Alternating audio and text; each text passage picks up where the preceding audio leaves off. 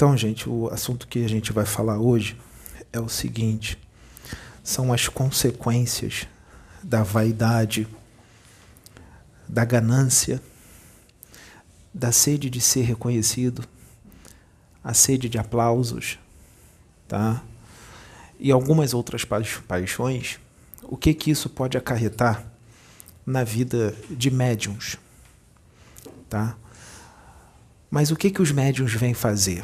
A maioria dos médiums é, daqui do planeta Terra, os espíritos que encarnam para ser médiums, eles, é, a maioria são espíritos endividados, é, que cometeram muitos erros, muitos equívocos em outras reencarnações, e eles reencarnam como médiums para, através dessa tarefa é, é redentora, uma tarefa que vai ajudar no progresso da humanidade e ajudar as pessoas a evoluírem, assim ele quita os débitos, muitos dos débitos do passado.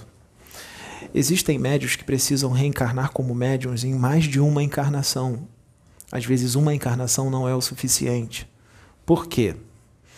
Porque são muitos os débitos. Porque são as reencarnações, gente, são muitas.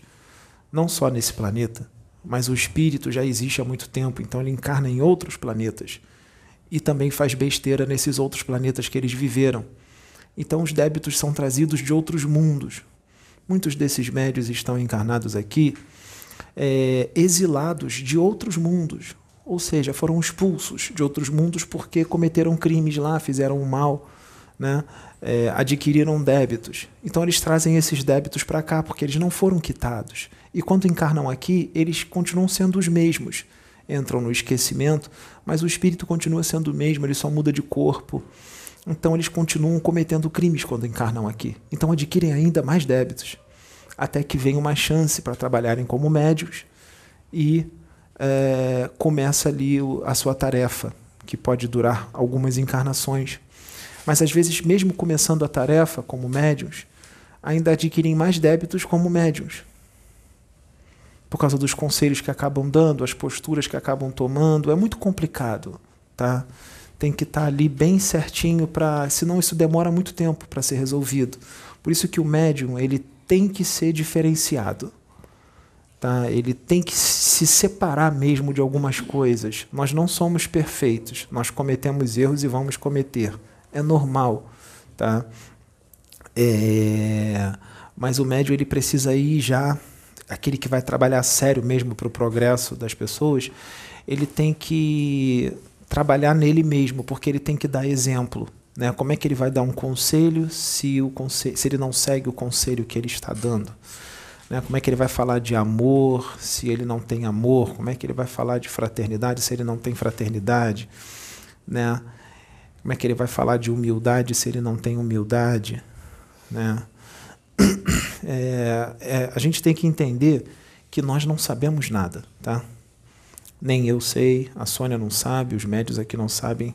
A gente estuda para adquirir um pouquinho de conhecimento para trazer para vocês aqui e a gente também é, é, conta com a ajuda dos espíritos, dos bons espíritos, para nos intuírem, nos inspirarem, para a gente trazer um pouquinho mais de coisa.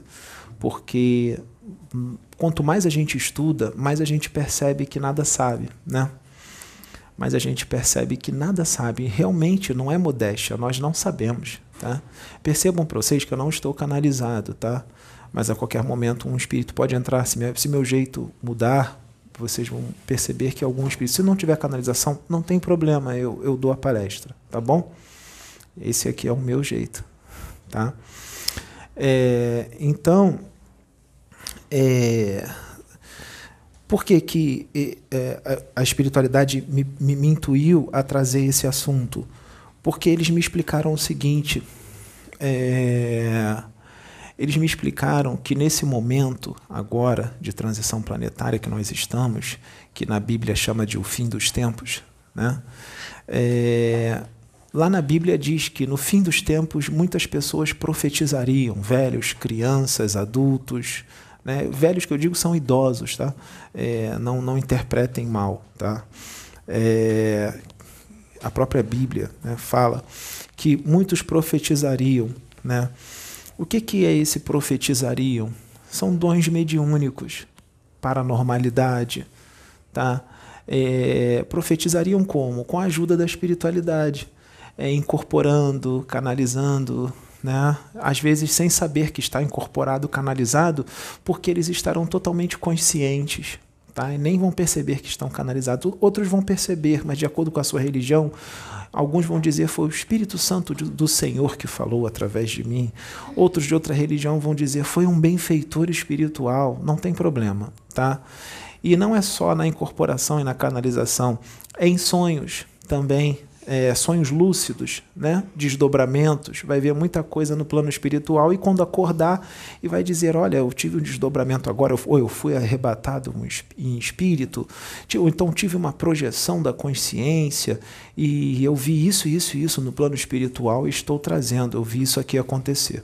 Às vezes vem de uma forma diferente, né? porque quando volta para o corpo, o cérebro físico ele codifica de acordo com a realidade material. Então, algumas coisas podem mudar. Em espírito, você pode ter visto de uma forma, mas quando vem para o cérebro físico, dá uma mudada. Tá? Já aconteceu de eu ir para um aeróbus, eu estava no aeróbus, quando voltei para o corpo, meu cérebro físico interpretou como se fosse um navio. Não era um navio, eu estava dentro de um aeróbus. Tá? É mais ou menos assim que funciona. Tá? Eu já vi ovoides, e quando eu voltei para o corpo físico, meu cérebro físico interpretou como cérebros gigantes. Ele codificou é, como a imagem de cérebros, um cérebro humano grande assim, tá? É, então é isso que acontece às vezes, isso é normal, tá? É, então é, é, essas pessoas vão profetizar então, o que, que vai acontecer, gente? Muita gente vai ter dons mediúnicos e paranormais aflorados. Tá? Vai ter gente que vai ter isso, mas não trabalha com a mediunidade. Mas tem gente que vai ter que trabalha. Então, o que, que acontece? É, nesse tempo, tem muitos espíritos evoluidíssimos que estão ligados ao planeta Terra, seres humanos daqui, e tem espíritos evoluídos de outros planetas que estão sendo mandados para cá, para a Terra, para encarnarem aqui, para ajudar no progresso da humanidade. Tá? E são muitos, muitos deles já estão reencarnados e outros estão vindo. Só que tem um negócio. Muita gente diz que maravilha, são espíritos evoluidíssimos. Né? É, eles vão vir nos ajudar Cuidado, eles não são perfeitos, eles são evoluídos referente ao planeta Terra, mas no universo tem outros muito mais evoluídos do que eles. Afinal, o universo é infinito. São muitas, os, muitos os degraus, os níveis evolutivos. São muitos. Então nós não podemos é, é, achar que eles são os mais evoluídos do universo. Não são, tá? Tem outros muito maiores. Sempre vai ter, porque Deus cria de toda a eternidade. Tá? Então eles são evoluídos referente ao padrão Terra. Vamos colocar isso na cabeça, tudo bem? Eles são evoluídos referente ao padrão Terra, tá? Para cá eles realmente são bem evoluídos, sim, tem muito, muito, eles têm muito a ensinar, porque esses espíritos já trazem muito amor dentro deles. Só que quando eles encarnam aqui, eles estão no esquecimento e muitos deles podem falhar, tá bom? Pode falhar na missão, porque já teve, já, já houve vários espíritos evoluídos que encarnaram aqui e falharam na missão, porque entram no esquecimento total e se deixam levar pela ilusão daqui. Vários espíritos já já já já falharam, tá? Então, isso pode acontecer. Por que, que a gente está gravando esse vídeo? Porque essas pessoas é, elas vão nos assistir, os que estão aqui e os que virão quando crescerem, porque o vídeo vai ficar no YouTube e eles vão vir com missão. Tá? Então, esses evoluídos que vão trabalhar com a mediunidade, ou eles não têm nenhum karma, ou o karma deles é muito leve, muito pouquinho. Tá? É, com pouco tempo de serviço mediúnico, eles já queimam esses karmas, mas eles vão continuar até o fim porque eles vieram com a missão. Tá? Então, é, eles não vêm é, como médiums de prova. Muitos deles não vêm como médiums de prova. Eles vêm como missionários. Tá? Eles vêm como missionários, como enviados de Deus para ajudar no progresso da humanidade. Nós temos que abrir a mente, porque não é só Jesus que foi um missionário, não é só Siddhartha Gautama, não é só Sócrates, não é só Platão e outros. Existem muitos mais, tá? Esses podem reencarnar de novo, não Jesus. Jesus não, a informação que me vem é que ele não encarna mais aqui, mas sabe lá qual é o planejamento de Deus, né, no futuro. Mas o que vem é que ele não encarna mais. Não tem problema, tem muitos outros, tá? Não precisa ter a evolução de Jesus. Podem ser outros bem menos evoluídos, mas com uma evolução muito boa que encarna aqui e traz, né, um, um, um, um ensinamento para todos, né? É, então, é, o que, que a espiritualidade me disse? Essas pessoas que já estão em missão aí na internet, vocês percebam que muitas pessoas é, estão canalizando, estão incorporando espíritos no YouTube. Já percebeu que apareceu um, um pessoal? Tá? É, não todos, tá? mas muitas dessas pessoas são desses espíritos reencarnados. São esses seres evoluídos que encarnaram. E percebam que muitos deles, antes de receberem o chamado do Mestre, de Jesus ou qualquer outro mestre, para iniciarem o trabalho, eles levavam uma vida normal. Muitos deles iam pra, eram jovens, iam para festas, beijava na boca, ficava com um aqui, outro ali, bebia, se diverte. Pessoas normais. Por quê, gente? Porque eles são inseridos no, na forma de vida daqui. Eles são inseridos na cultura da qual ele, onde eles nasceram. Eles estão no esquecimento. Os amiguinhos, as amizades. Não é porque eles são evoluídos que eles vão ficar apartados, como se eles lembrassem de tudo. Não, eles são inseridos na forma de vida, na, na vida social daqui. Então eles vão fazer muitas coisas que as pessoas daqui fazem. Eles estão no esquecimento. Muitos deles sentem assim: poxa, eu me sinto perdido, me sinto que eu não sou daqui, parece que está faltando alguma coisa enquanto estão levando a vida normal. Por que parece que está faltando alguma coisa? Porque eles vieram com missão e a missão não está sendo feita. Porque ainda não chegou a hora. Quando chegar a hora eles começarem a fazer, eles começam a se sentir mais completos. Poxa, agora eu estou no, no caminho certo, estou me sentindo completo, agora estou com as pessoas certas, porque começou a missão. Mas ainda continua se sentindo perdido, que não é daqui, e realmente isso é normal sente que não é daqui porque veio de outro planeta, ou então está ligado aqui à Terra, mas veio de uma dimensão muito superior, de uma dimensão elevada, onde lá só reina a fraternidade, o amor e a paz. E aí está aqui e vê que é diferente, porque aqui no plano físico nós estamos no umbral. O plano físico é um umbral também, tá? E é diferente da dimensão a qual eles vieram, onde só tem amor e fraternidade e paz. Então se sente deslocado, se sente perdido, isso é normal. Mas não podemos deixar que isso nos afete e a gente deixe de completar a nossa missão. Continua a sua missão, mesmo sentindo tudo isso, mas saiba que você tem uma missão, que você tem que cumprir essa missão, não se deixa levar por essas coisas e saiba que em determinado momento você vai retornar para o seu lugar de origem com a missão cumprida. Né? É, então, esses espíritos estão dizendo que os benfeitores me disseram o que hoje e ontem também. Eles me falaram o seguinte, que para eu estar gravando esse vídeo, para esses médiums tomarem cuidado com uma situação, com algumas situações, né, na verdade, né? Tomar cuidado porque os dons vão começar a aflorar de incorporação, canalização ou psicografia ou qualquer outro tipo de dom mediúnico ou paranormal. E à medida que eles forem ficando cada vez mais conhecidos, tá? É normal que a humanidade daqui comece a, a a acontecer aqueles os fãs, a tietagem, né? É, as pessoas vão elogiar. Nossa, você tem uma luz. Nossa, eu sinto uma energia tão boa vindo de você. Nossa, Fulano, você é realmente muito iluminado. Eu sinto isso, eu vejo isso. Nossa, as suas palestras, as suas, as suas incorporações, as suas canalizações mudaram a minha vida. Continua. E elogia aqui, elogia ali. Cuidado. Pode ser o elogio que for não deixa isso entrar no seu ego. Agradece tudo, tal, mas não deixa isso entrar. Lembre-se que você no universo é pequeno. Não veja só o planeta Terra, veja o universo. E no universo nós somos realmente todos muito pequenos. Tá? tem outros muito mais evoluídos. Então não nos cabe ficar vaidosos porque está sendo elogiado seria uma ignorância grande. Então ficar vigilante com relação à vaidade que pode entrar, porque ela entra sorrateira. Às vezes ela entra devagarzinho e você não sente. Cuidado para não ficar arrogante. Principalmente quando você começa a estudar muito, adquirir muito conhecimento.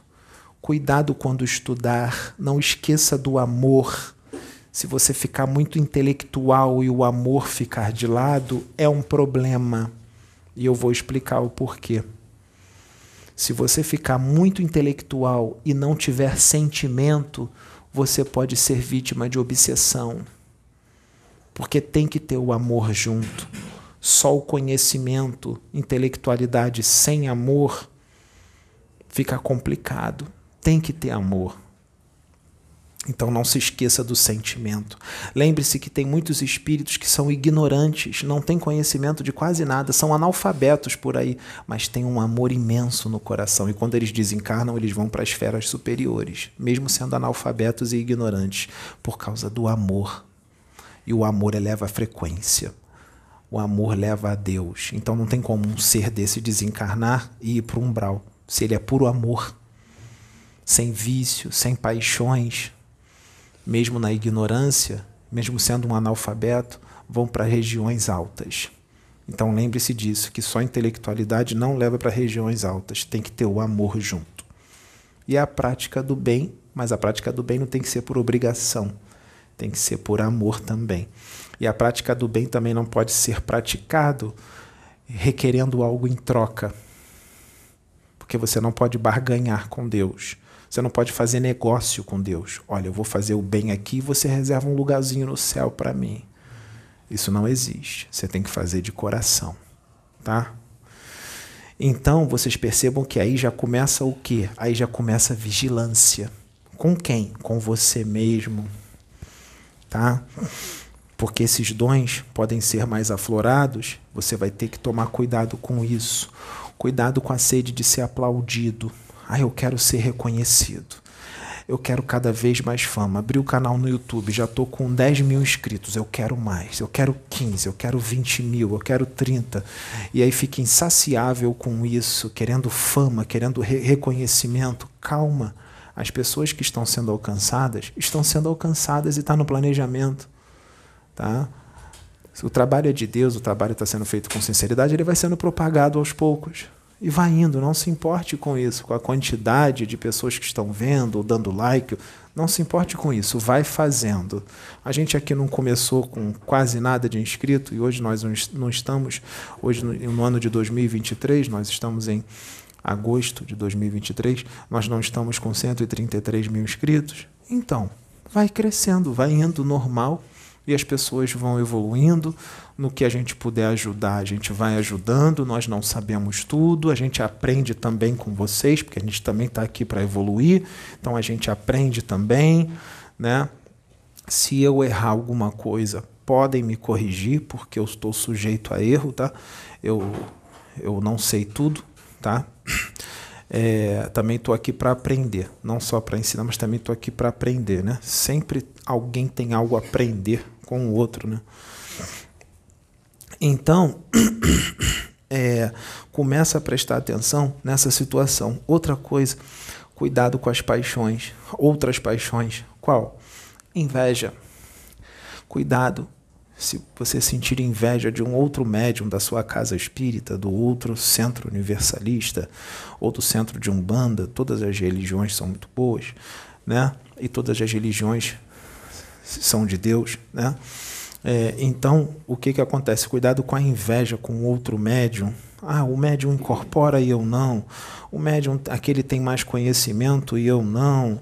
Ele tem mais carisma, as pessoas estão dando mais atenção para ele e para mim não. Cuidado com isso, porque qualquer paixão que vier, seja ela qual for, basta umazinha, inveja, arrogância, prepotência, ganância, sede de aplauso, sede de ser reconhecido, né, vaidade, tá se achando cara, as trevas vão entrar, mesmo você sendo um espírito evoluído, tendo vindo das estrelas, porque você é um espírito.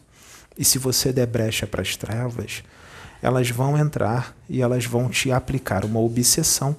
E aí você vai continuar trabalhando. Você vai achar que está trabalhando para a luz, porque está falando bonito, e você já está sendo instrumento das trevas. Muitos já caíram assim, né? desse jeito, e estão por aí achando que estão trabalhando para a luz, mas estão trabalhando para as trevas. E existem espíritos trevosos que eles sabem se fazer passar por mentores, igualzinho, gente. Igualzinho. Eles enganam muito bem. Tem espíritos que são especialistas em enganar. A única forma de vocês não serem enganados por eles é vocês jogar as paixões para o lado e fazer o um negócio ali despretensioso, com amor, de coração, né? Amando as pessoas, sem querer nada em troca, sem querer enriquecer com a mediunidade, sem querer ficar famoso com mediunidade, né? Querer ser aplaudido. As pessoas vão aplaudir, não tem problema. Né? Mas você não, não fica vaidoso quando você receber os aplausos né, ficar arrogante. Tem muito médium que fica arrogante, não percebe, gente. Às vezes o médium não percebe que está arrogante. Às vezes ele não percebe que está grosseiro. Às vezes o médium está estudando muito e adquire um conhecimento muito grande. Aí a pessoa, às vezes que está na plateia, faz uma pergunta. Aquela pessoa não sabe. Para o médium é uma bobeira. O médium às vezes fala: Nossa, você não sabe isso, não é possível. Está sendo grosseiro com a pessoa dependendo do tom de voz que você vai usar e a forma como você vai falar. Entenda que não são todas as pessoas que têm o um conhecimento. E outro, o médium veio para quê? O médium veio para instruir. Ele não veio para ser grosseiro com as pessoas. Se ele não tivesse para ninguém com quem instruir, então para que, que ele encarnou? Ele veio para instruir, para ajudar os outros a evoluírem. As pessoas vão ter dúvidas, elas vão perguntar. Se elas soubessem tudo, então não tem o porquê o médium estar tá aqui. Né?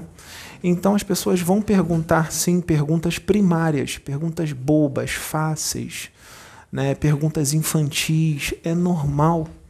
E o médium vai explicar com paciência, vai explicar com amor, vai explicar com carinho. Tá? E as perguntas às vezes vão ser repetidas várias vezes por pessoas diferentes. Né? E você não pode dizer com grosseria, já falei isso, já respondi isso com grosseria.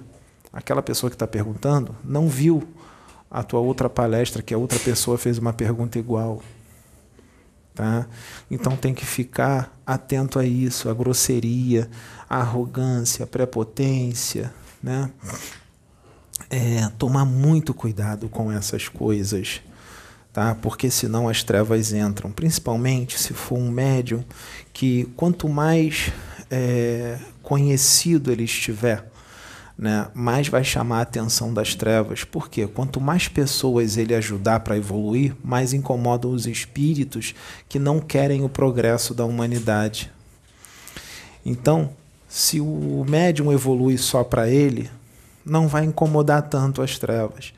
Mas se ele começa a evoluir muito, adquirir conhecimento e ele começar a botar a cara no YouTube para falar para o mundo, para os outros evoluírem também, aí vai chamar a atenção dos espíritos das trevas. Porque aí você mexeu no progresso da humanidade, que é o que eles não querem. Eles não querem esse progresso então você já pisou no calo deles. Principalmente se você for um médium que fala bem, que tem conhecimento, que convence, tem carisma, tem magnetismo, tem conteúdo para trazer, ensina como fazer uma reforma íntima eficiente. Tá? Nós vamos gravar vídeo falando de reforma íntima de uma forma mais eficiente em uma outra ocasião. Tá? É... Nós vamos estar ajudando as pessoas a fazerem a reforma íntima. É, então, em outros vídeos, tá? É, então isso incomoda eles, porque não é todo mundo que tem uma boa oratória, que tem uma quantidade grande de conhecimento, que tem um magnetismo, que existem espíritos evoluídos e evoluídos, existe gente de um jeito e de outro jeito. Então, né? Tem que prestar atenção nisso, porque eles vão ficar na tua cola. Você vai ter proteção dos benfeitores, mas você não pode escorregar. O que é escorregar? Abrir uma brecha. Se você abrir a brecha, eles entram. Porque quando você abre a brecha, a brecha é como se fosse um chamado. A brecha é como se fosse um chamado. Você está chamando ele. É como se você quisesse que ele fosse o seu mentor. E eles sabem não só transfigurar a forma perispirítica deles e se disfarçar de mentor, como existem outras técnicas para se fazer passar por mentor sem ele estar ali, que eu vou estar explicando depois, tá? Então, eu estou passando isso para todos esses médios que estão aparecendo agora, para ficar sempre atento a isso e ficar vigilante. Ah, eu estou vendo esse vídeo agora. Aí, aí passa dois meses, passa três meses, esse vídeo vai ficar esquecido? Não, não é para ser lembrado agora e daqui a dois, três meses esquecer. Tem que estar tá em vigilância o tempo inteiro, consigo mesmo. Vê o vídeo de novo guarda esse vídeo no teu acervo para estar tá vendo esse vídeo de tempos em tempos, para não esquecer. Para não esquecer. Para não sair da vigilância, tá? É, esses espíritos, eles são antigos. É, esses espíritos especialistas em enganar, eles são, muitos deles são exilados de outros mundos, participaram de degredos cósmicos, estiveram inseridos ali em degredos cósmicos, e o planeta ao qual eles foram exilados, eles já trazem um conhecimento de lá muito forte no arcabouço mental. Tá? Eles trazem um conhecimento profundo na magia, na ciência, tá? É, eles são dotados de muita disciplina mental e força mental. O que, que é disciplina mental? Disciplina mental é você, por exemplo, pe pegar um livro e começar a ler e você ter um poder de concentração tão forte, tão forte, que pode um monte de gente estar tá fazendo barulho em volta e você não se distrai. Você está concentrado ali no livro e todo o conteúdo que está no livro. E você não só está concentrado, como você armazena tudo que está escrito na sua mente. Isso é disciplina mental. Eles conseguem ficar ali, ó, maior tempão ali, ó, até aquilo tudo entrar na cabeça deles. Sabe por quê, gente? E eles fazem isso porque conhecimento é poder lá embaixo nas trevas, quanto mais conhecimento você tiver, mais você domina. E na luz, quanto mais conhecimento você tiver, mais evolução espiritual você tiver, mais responsabilidades você tem, porque Deus vai te designar para muitas tarefas. Tá?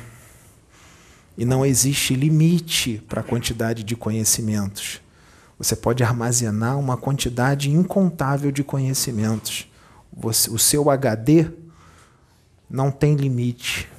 Você pode armazenar cada vez mais conhecimentos. E aí você vai crescendo. Só que tem gente que tem conhecimento, mas não usa para o bem, né? Usa para o mal. Esses espíritos das trevas vão usar os conhecimentos para o mal. Porque eles não têm ética e nem moral. Eles não têm amor no coração. O interesse deles é dominar consciências. Eles têm interesse por poder. Eles são egoístas. Eles só pensam neles. Eles querem poder e dominar tudo. Tá? Eles não têm amor no coração. São filhos de Deus. Mas eles estão desse lado ainda. Um dia eles serão bonzinhos? Com certeza mas depende de um para o outro quanto tempo vai demorar, depende da vontade deles, né? Tem muitos que ficam milhares ou milhões de anos no mal, até vir para o lado da luz pode ser que leve muito tempo, tá? Então, esses espíritos, eles muitos deles vieram, foram exilados aqui para a Terra, quando o planeta Terra ainda ainda estava muito mais primitivo do que agora muito mais primitivo. Então chega, eles chegaram aqui, tinha uma quantidade diminuta de seres encarnados, de seres humanos encarnados, Muito poucos, muito menos do que agora.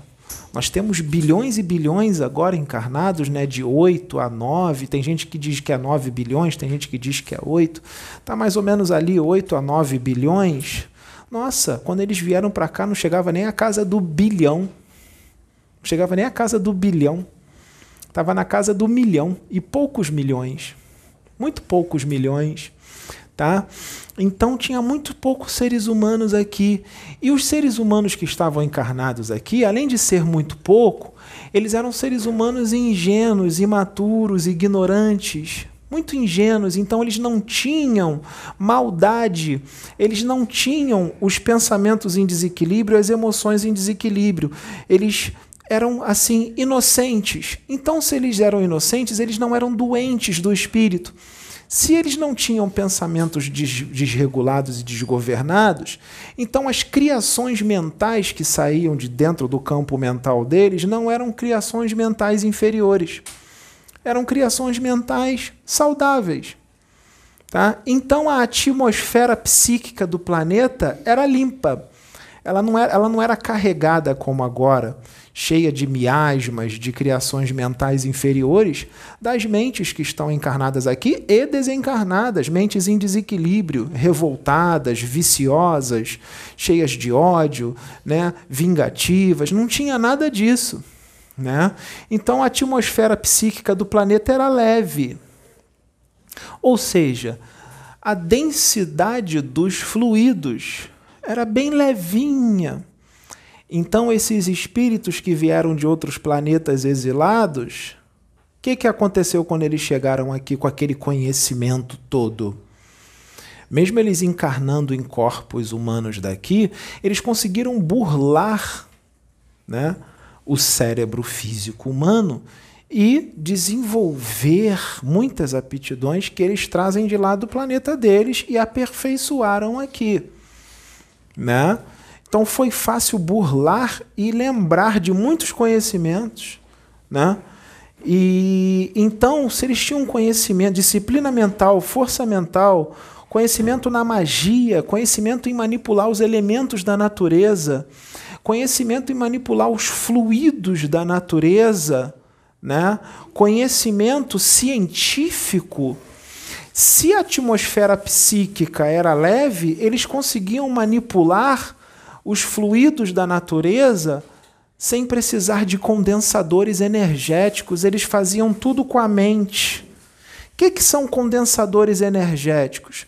Condensadores energéticos, por exemplo, vocês já viram na encruzilhada um alguidar com, com fubá dentro, com galinha morta? Aquilo é um condensador energético, é um acumulador de energia mental. Tá? Ele quer canalizar uma magia negra ou branca para alguém essa pessoa é o endereço vibratório. Então ele acumula ali a energia dele mental naquele objeto e ele canaliza essa energia mental e emocional que se associa ao endereço, ou seja, a pessoa a qual ele quer atingir, para o bem ou para o mal. Tá?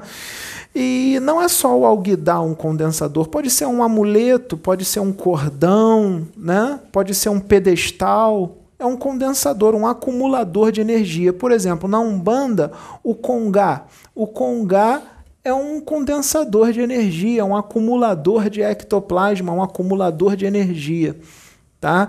No cruzeiro, no cemitério, as pessoas vão ali orar e tudo mais. Aquilo ali, o cruzeiro, onde todo mundo faz as orações e tudo mais, é um condensador de energia. Tanto é que os Exus Caveira, eles recorrem ao cruzeiro, porque muita gente ali acaba sendo um doador de ectoplasma para o bem, sem ser vampirizado, nada disso, tá, gente? Então os Exus Caveira usam aquele ectoplasma ali que as pessoas deixam, aquela energia positiva de orações, né? de, de, de é, amor que eles sentem pelos entes desencarnados.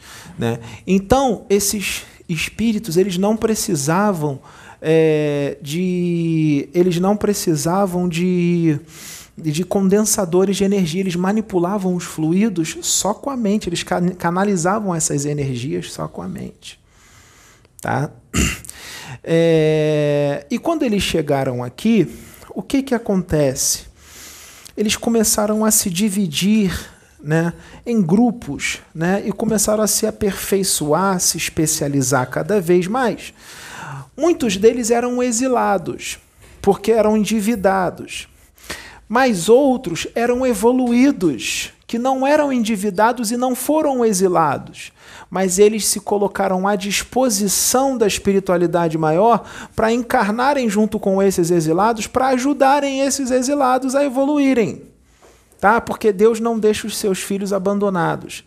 As pessoas são exiladas, mas sempre é mandado alguém para lhe tomar conta, para ajudar a evoluir. Deus não pega a pessoa e joga no exílio para ela ficar abandonada. Sempre ela vai ser acompanhada através de espíritos que são levados à reencarnação ou espíritos que estão no plano espiritual, mas estão ali zelando por aqueles espíritos que estão encarnados ali. Vocês entenderam isso? Tá? Então, o que, que acontece? Outros se, se colocaram à disposição para encarnar junto com eles, espíritos evoluídos que não precisavam encarnar naquele planeta primitivo, ou seja, aqui a Terra, naquela época, que era muito primitivo, muito mais do que agora. Então, o que, que acontece? Prestem atenção. Esses mais evoluídos começaram a instruir esses outros, tá? A, a quê? A entrar no caminho do, do bem entrar no caminho do bem, usar os seus conhecimentos na magia, na ciência, a força mental, a disciplina mental, a manipulação dos fluidos e dos elementais da natureza para fazer o bem, ou seja, eles se tornariam magos brancos, magos da luz, usar todo o conhecimento magístico para o bem, para o progresso da humanidade. Então eles começavam a recrutar esses, esses, esses, esses espíritos já reencarnados, crianças, a partir de mais ou menos os sete anos de idade. E eles iam se desenvolvendo, eles iam ensinando para eles tudo né, sobre a magia, a ciência, né, o ocultismo. Né, e, e, e mais ou menos com 42 anos a 49 anos, eles se tornavam mestres, que chamavam de grãos-mestres. Só que muitos deles, não todos, tá? muitos se redimiram e evoluíram e até já voltaram para os seus planetas de origem, porque conseguiram evoluir. Mas muitos deles não. Porque o que, que acontece? Eles são exilados, são endividados, muitos deles são rebeldes. Então eles trazem, né, o espírito traz o seu jeito de ser do seu planeta de origem.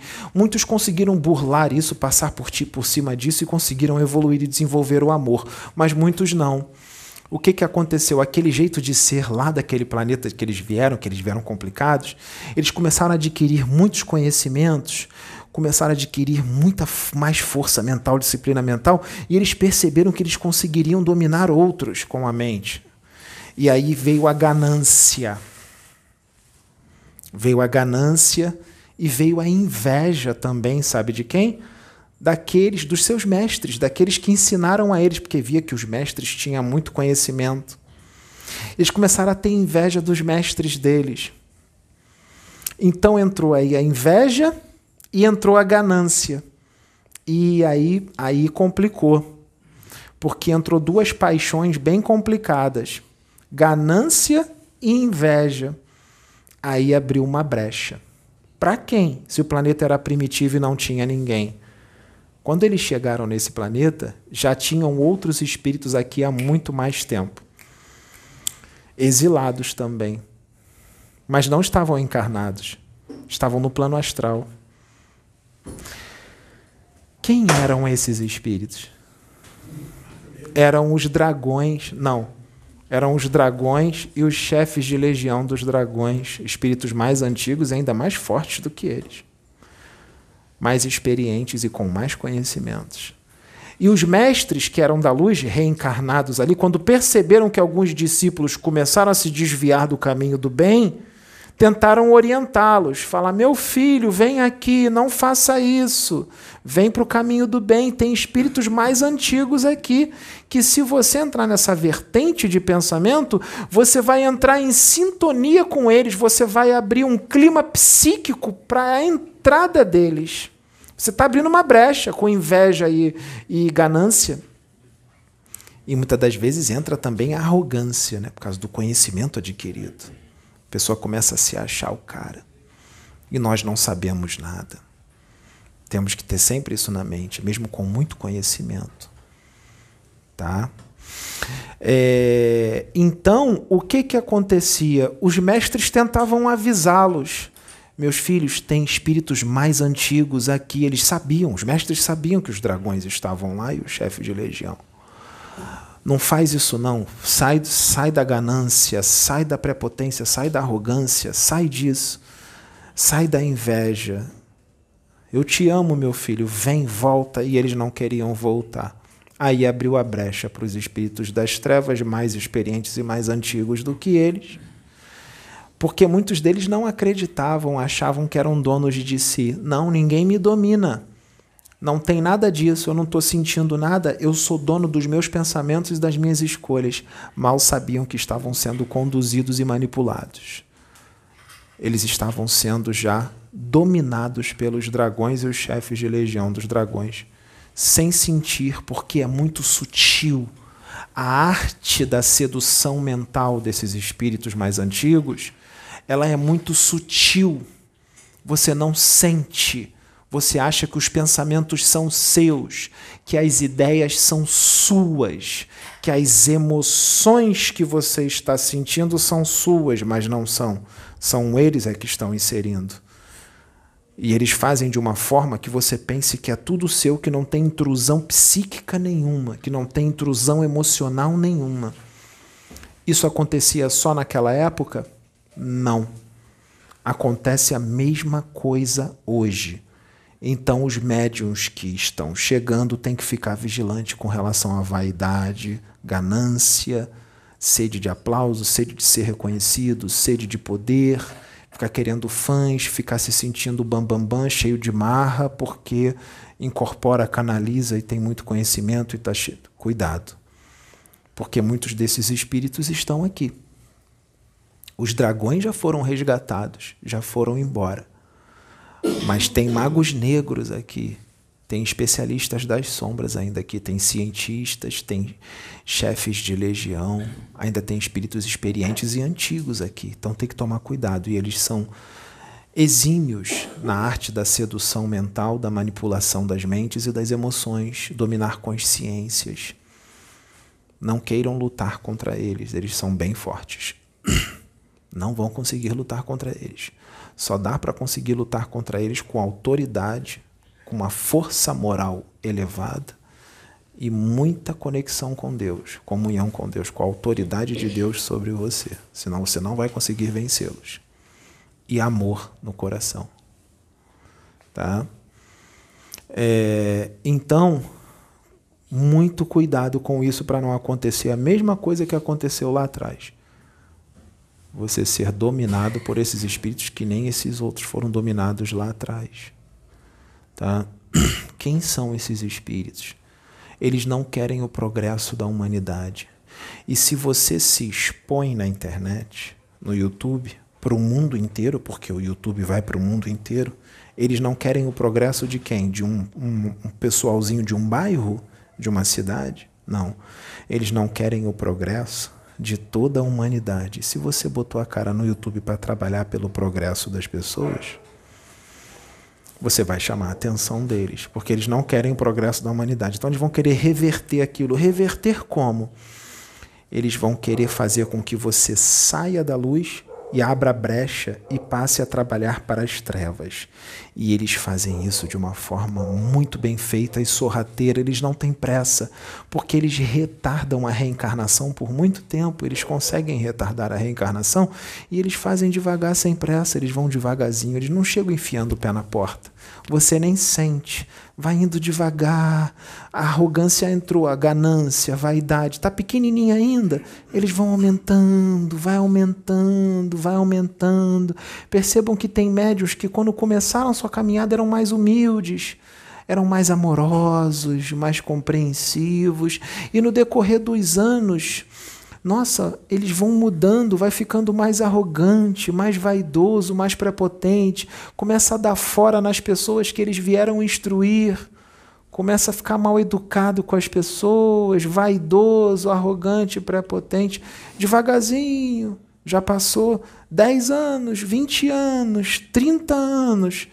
Aí tem gente que lembra e fala: Nossa, mas Fulano de Tal e Fulana lá atrás era tão mais carinhoso, era tão mais é, paciente, dava, dava atenção para a gente, respondia com carinho, com amor, e agora tá arrogante, tá grosseiro, tá tratando a gente mal. Então, o que que foi feito ali? As trevas entraram e houve toda uma reprogramação da mente e das emoções desses médiuns. Ou seja, eles mudaram a forma de pensar e de sentir, não são mais os mesmos. E muitos desses médiuns vieram para trabalhar para a luz, mesmo sendo espíritos endividados, vieram com missão, missões bonitas para incorporar, canalizar, psicografar livros que veio da espiritualidade, que são verídicos, que são livros sérios que vieram da espiritualidade, mas começaram a se desviar dos propósitos da luz porque não foram vigilantes consigo mesmos, deram brecha para os espíritos das trevas entrarem e reprogramar as mentes e as emoções deles, e agora são instrumentos das trevas e acham que trabalham para a luz. Por quê? Porque continuam falando bonito, têm um conhecimento muito grande, porque eles estudaram durante muitos anos, estudaram muitos livros espíritas, então eles trazem um conhecimento muito grande para as pessoas, sabem falar bonito, sabem falar muitas passagens do Evangelho do Cristo, muitas coisas que estão escritas, muitas passagens que estão escritas em livros espíritas, livros umbandistas, livros bons, né? sabem falar manso, sabem às vezes ser carinhoso mesmo sem ser, fingir um pouquinho, né? Às vezes fica meio arrogante, meio prepotente, mas de repente fica carinhoso. Depois fica arrogante prepotente de novo. Depois fica meio carinhoso, dá uma, dá uma amenizada. Fica assim, desse jeito. Porque no fundo, no fundo, não está carinhoso, está fazendo um tipo. É uma falsa modéstia. Se faz de carinhoso, mas na verdade não está. Às vezes, está abraçando aquela pessoa ali, instruindo com maior paciência, com maior carinho, mas por dentro tá, ai que saco, coisa chata, essa pessoa não sabe nada, ignorante, sabe? Está fazendo um tipo para os outros que estão olhando, tá? Não tem amor nenhum, é só uma atuação, tá? É, e muitos caem, muitos caem, tá? É, então como é que isso acontece quando esses espíritos entram? Eles não vão ficar só inspirando e intuindo esses médios, eles têm que fazer um trabalho mais eficiente. Eles têm que fazer um trabalho mais eficiente. Então, o que, que esses espíritos sabem fazer?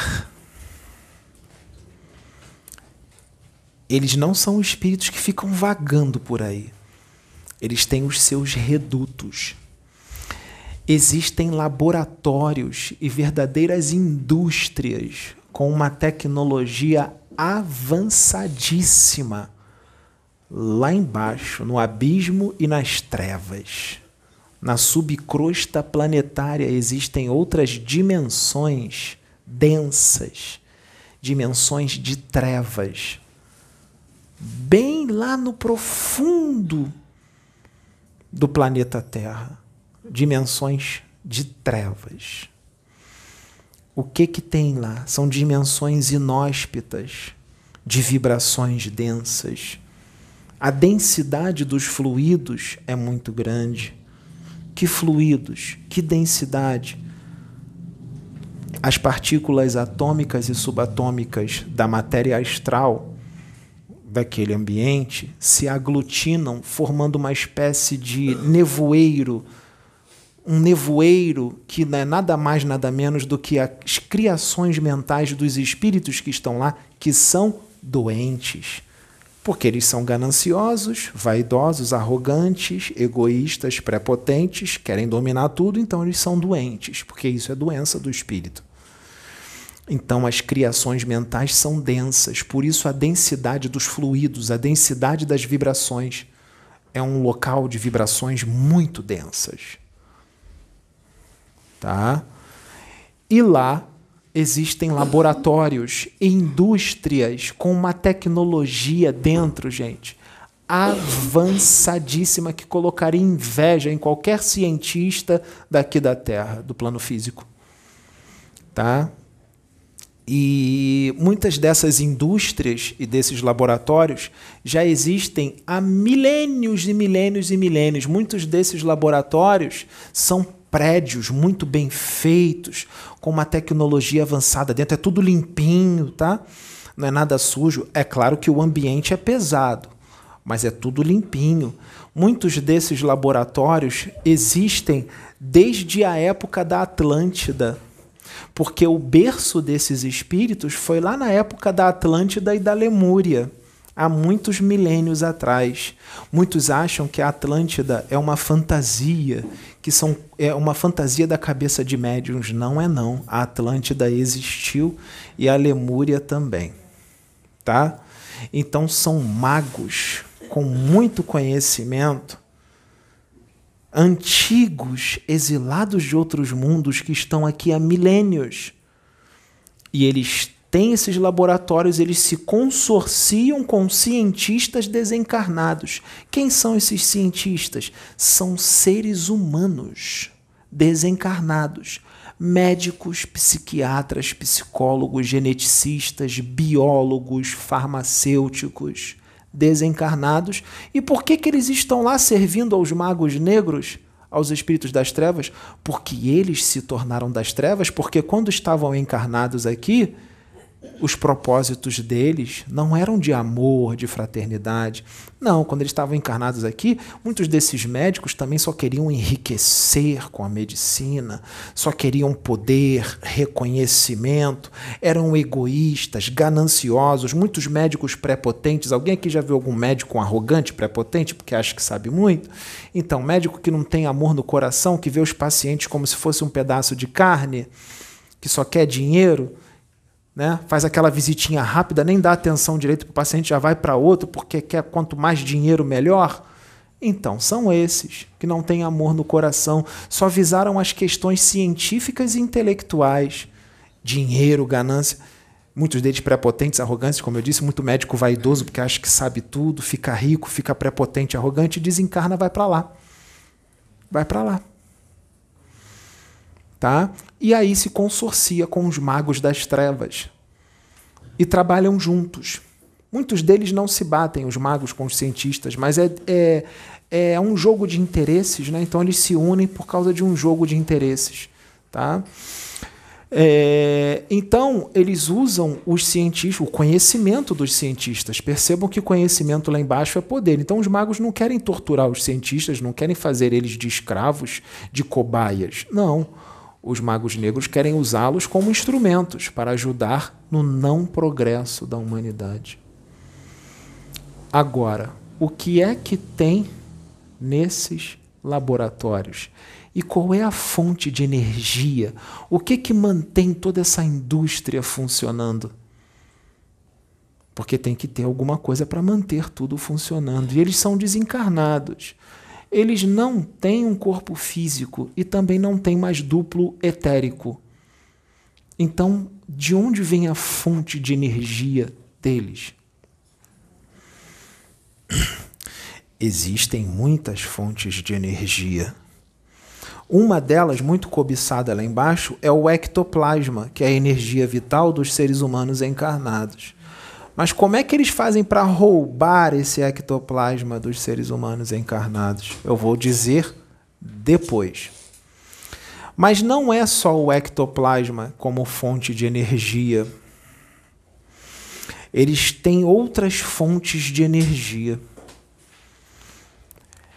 existem fontes de energia da própria matéria astral, da dimensão a qual eles têm acesso, nunca muito superior, porque dimensões superiores ele não tem acesso por causa da questão da vibração, da frequência, eles não conseguem atingir dimensões superiores.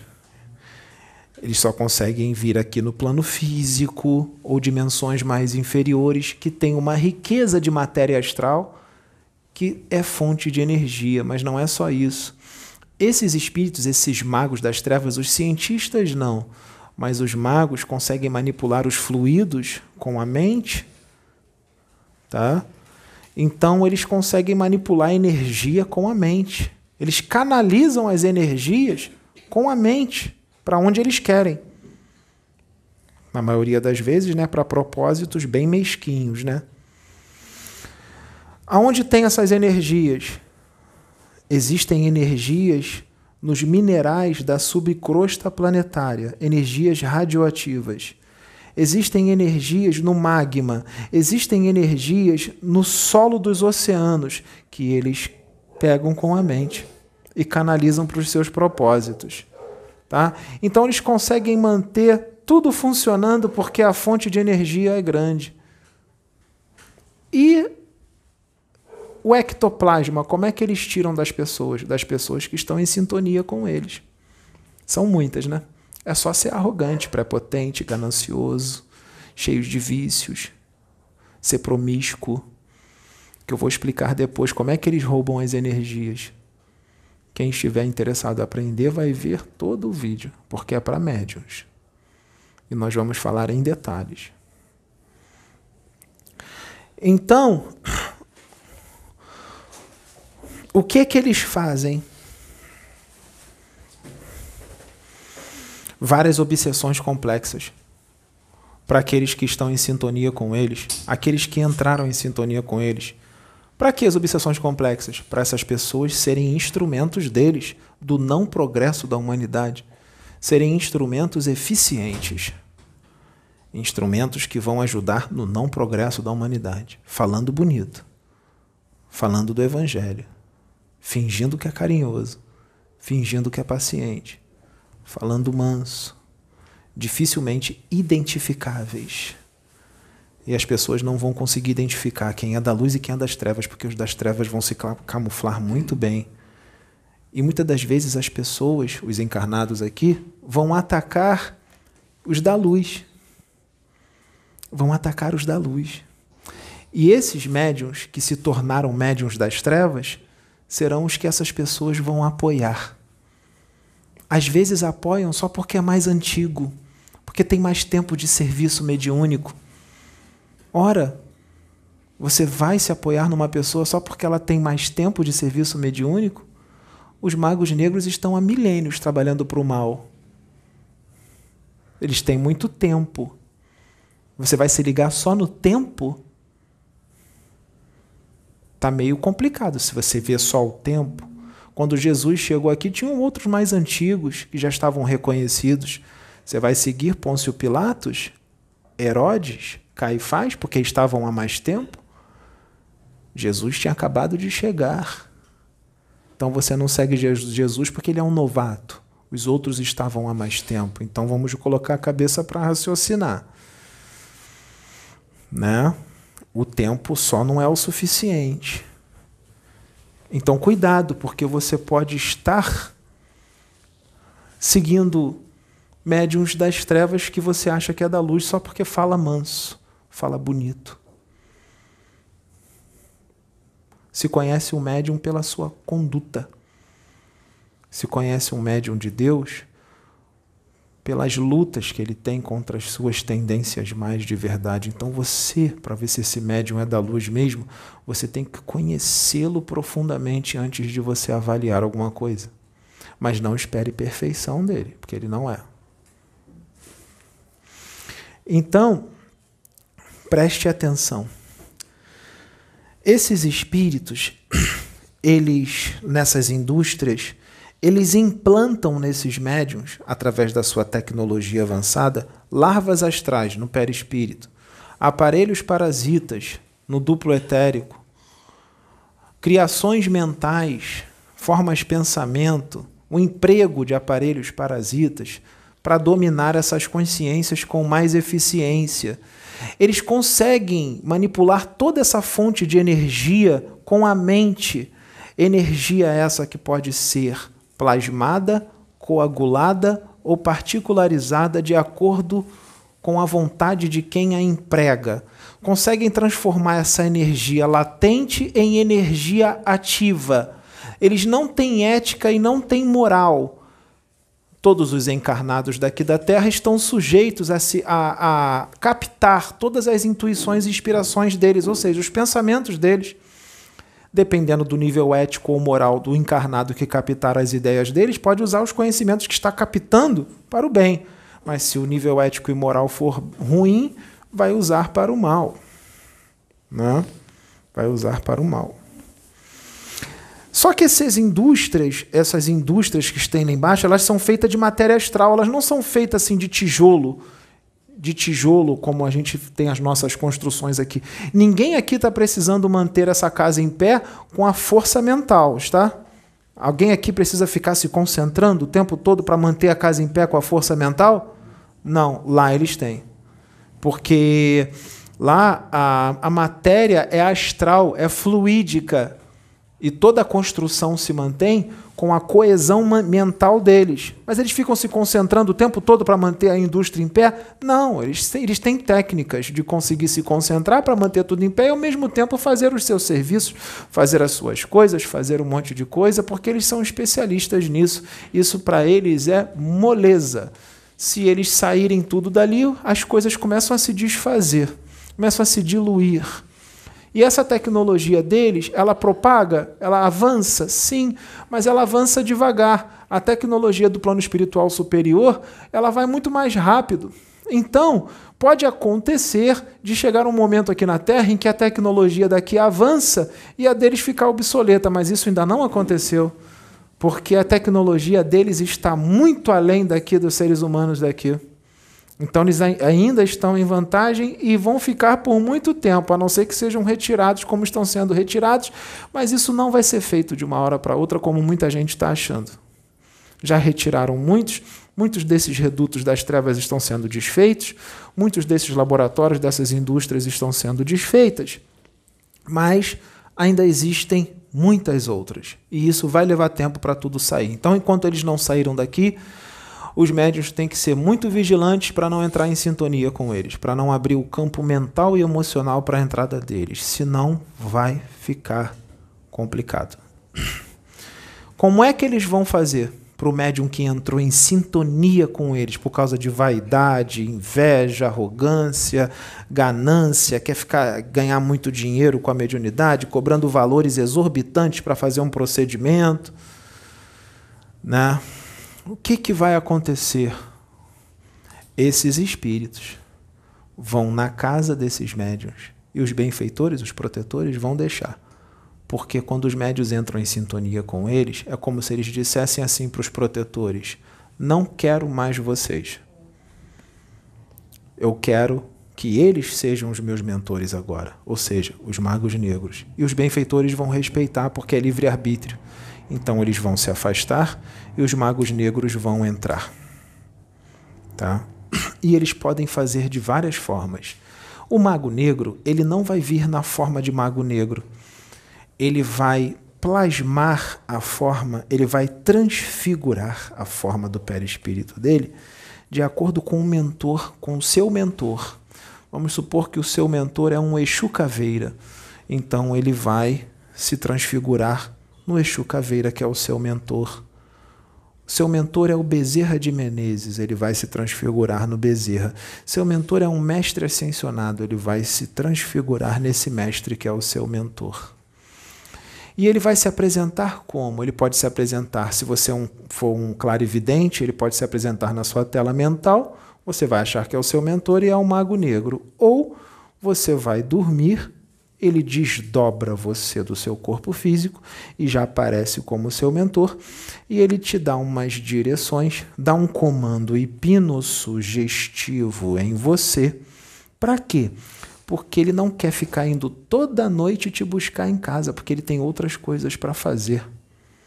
Então ele te dá um comando hipnossugestivo para toda vez que você dormir, você desdobrar lá para o laboratório deles.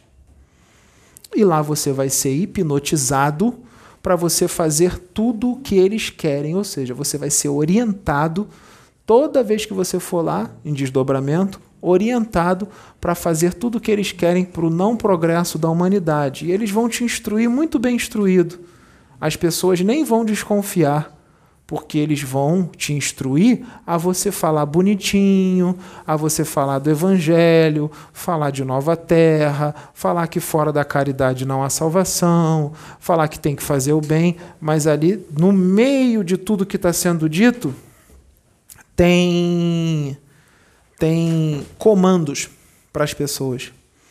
E outra coisa que a gente descobriu hoje aqui, que se manifestou um desses espíritos das trevas, ele disse que ele incorpora ou canaliza, e tem outros procedimentos que eles fazem com esses médios que estão em sintonia com eles, que ele usa um timbre de voz do médium, o timbre, o tom que o médium usa na fala, na fala é um, uma vibração que transmite um comando hipnótico para as pessoas que estão ouvindo.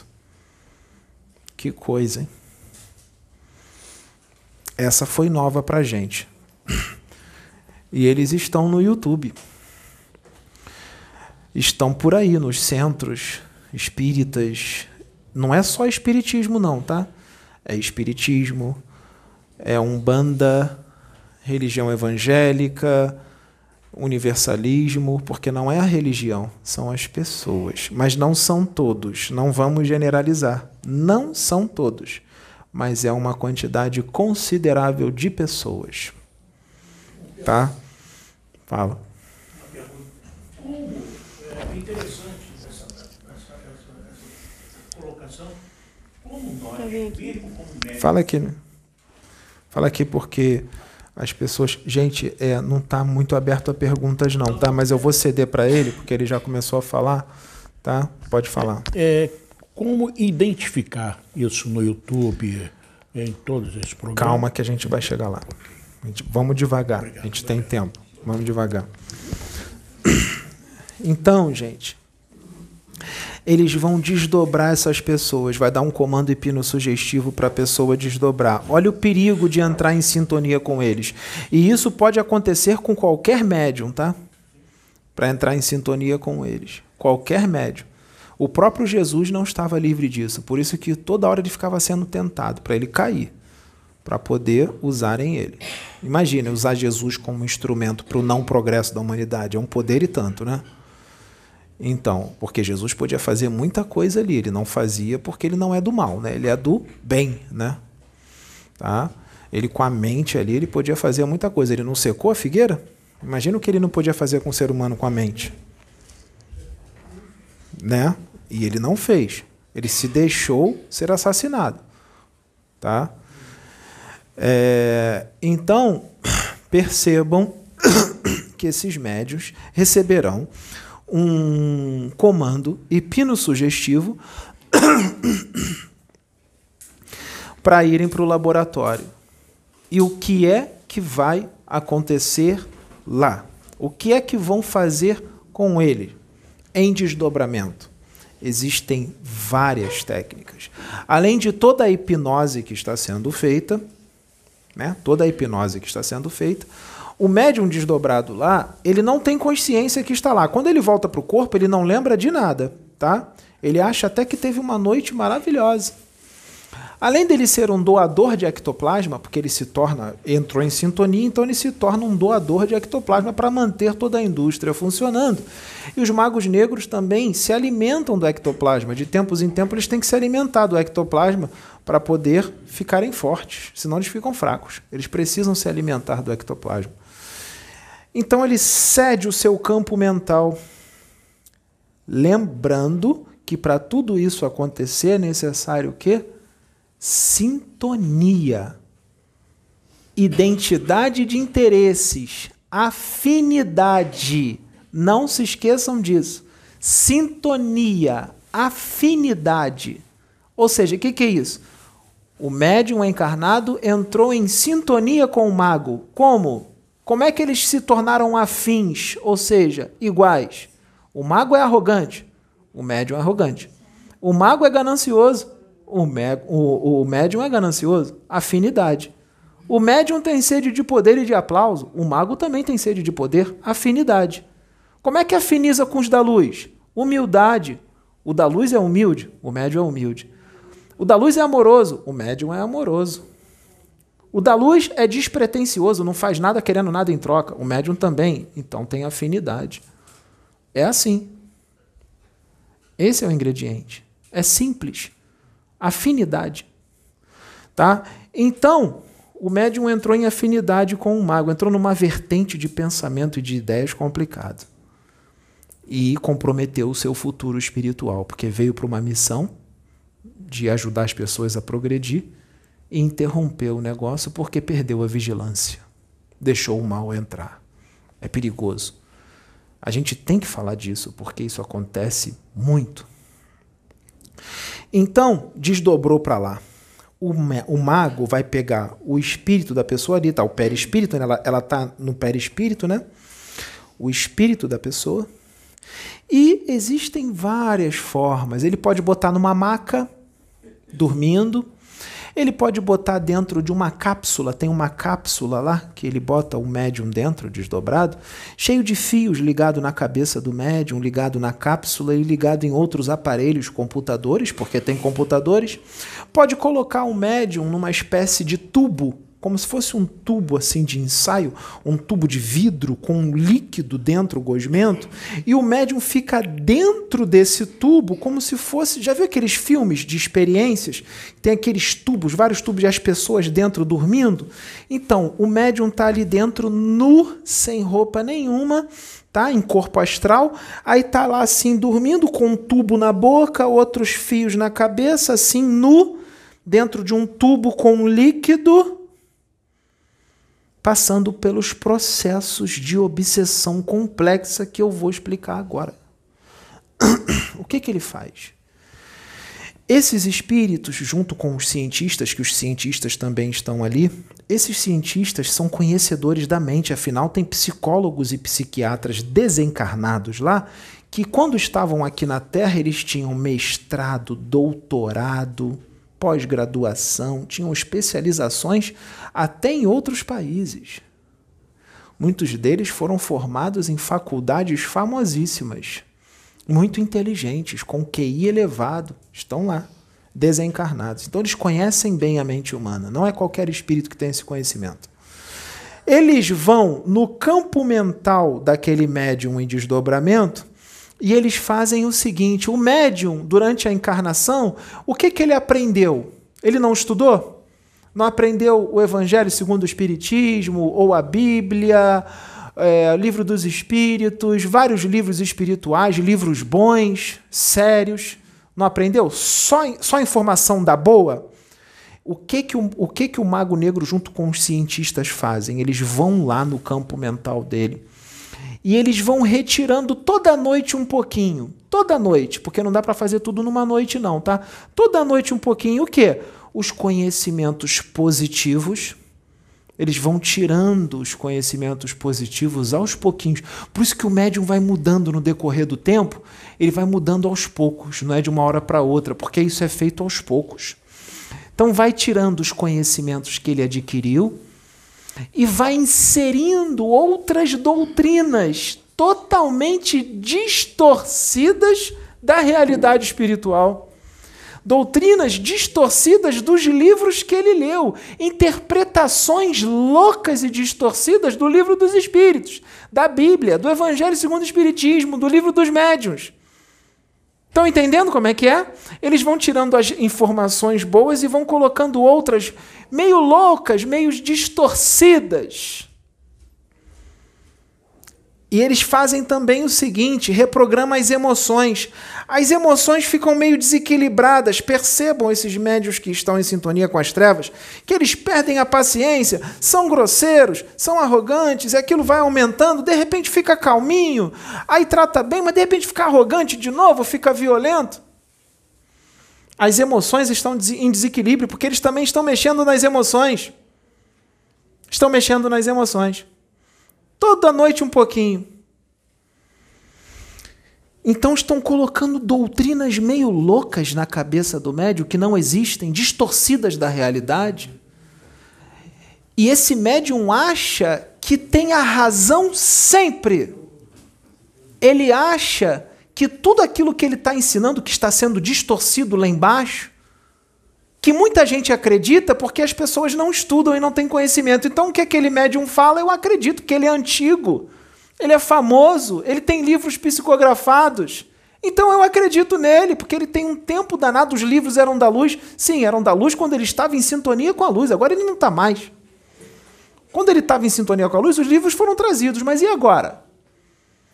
Ele não está mais.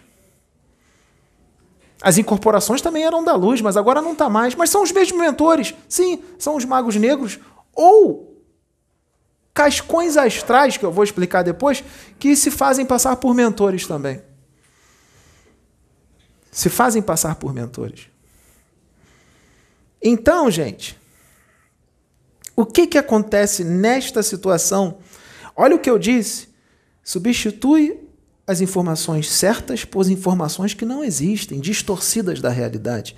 Ele acha que está sempre certo, o médium. Às vezes vem alguém tentar explicar, olha fulano, você está errado, não é assim. Ele entra até em fúria, ele fica até, não, você sabe o quê? Quantos livros você leu? Eu li tantos livros, eu estou nessa caminhada há muito tempo, ele pode ficar até meio impaciente. Às vezes ele toma umas atitudes meio meio estranhas, meio complicadas e às vezes até perigosas. O que é que está acontecendo? Eu estou falando umas coisas que está escrito em um livro aí que se chama Livro dos Médiuns, na segunda parte, no capítulo 23, chamado Fascinação. Esses médiuns estão sendo fascinados, ou seja, então eles vão ter confiança cega em quem? Nos seus mentores. Só que os seus mentores não são mais aqueles da luz. O seu mentor é um mago negro que está se fazendo passar pelo mentor da luz. Ou cascões astrais, que eu vou explicar depois. O que, que é isso? Então esses médios estão fascinados. Eles estão fascinados mas não naquela técnica só do livro dos médiuns. Porque o livro dos médiuns explica como é que é a técnica. Eu estou explicando para vocês qual é o método que está sendo usado. O método, eu estou explicando o método. Um método muito mais profundo. Nós estamos indo além. Nós não podemos ficar parados no tempo. Tá? Então, é um procedimento de fascinação, mas não para por aí.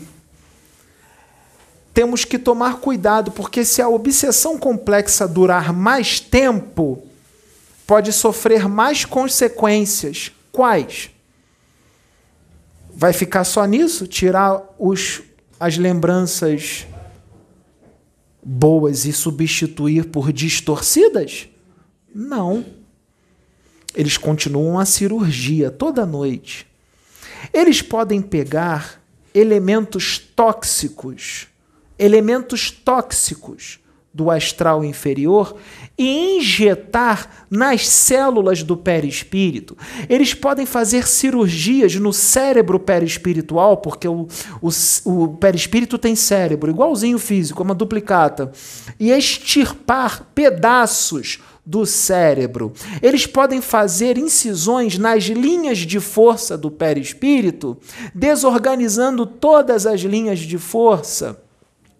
Eles podem inserir elementos radioativos nas sinapses e nos neurônios do cérebro perispirítico, que isso é transferido para as sinapses e neurônios do cérebro físico. Eles podem inserir corpúsculos mentais que se transformam em bacilos psíquicos no cérebro perispiritual do médium, envenenando completamente as correntes do pensamento, produzindo o quê? Loucura. O médium vai ficar completamente louco. Se a obsessão complexa continuar, pode piorar e acontecer isso. Então, se algum médium estiver sofrendo isso ou desconfiar que está sofrendo isso, mas precisa ter humildade para confirmar que está sofrendo isso, porque às vezes pode ser que já está muito conhecido, muito famoso, tem obras importantes psicografadas através das suas mãos. Tem que ter humildade para admitir que está sofrendo isso e o feitiço se voltou contra o feiticeiro.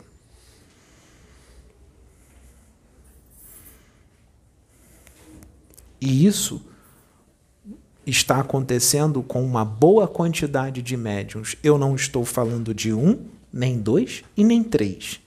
Está acontecendo e pode acontecer com outros, por isso estamos aqui orientando. Por isso as trevas têm tanta fúria desta casa. Porque nós estamos explicando em detalhes como funcionam as coisas.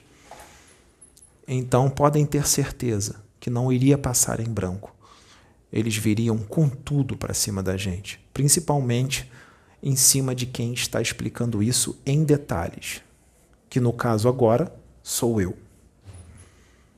Então eles estão com bastante raiva de mim, né? Então todo mundo que estiver em sintonia com eles serão usados para vir em cima de mim.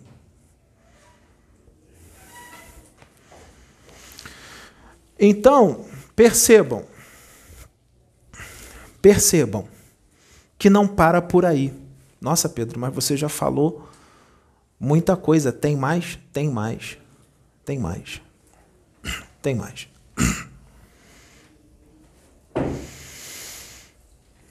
Existem espíritos doentes que, quando eles estão encarnados, que eles fazem uma série de coisas erradas, de maldades e de coisas antiéticas e amorais, que quando eles desencarnam,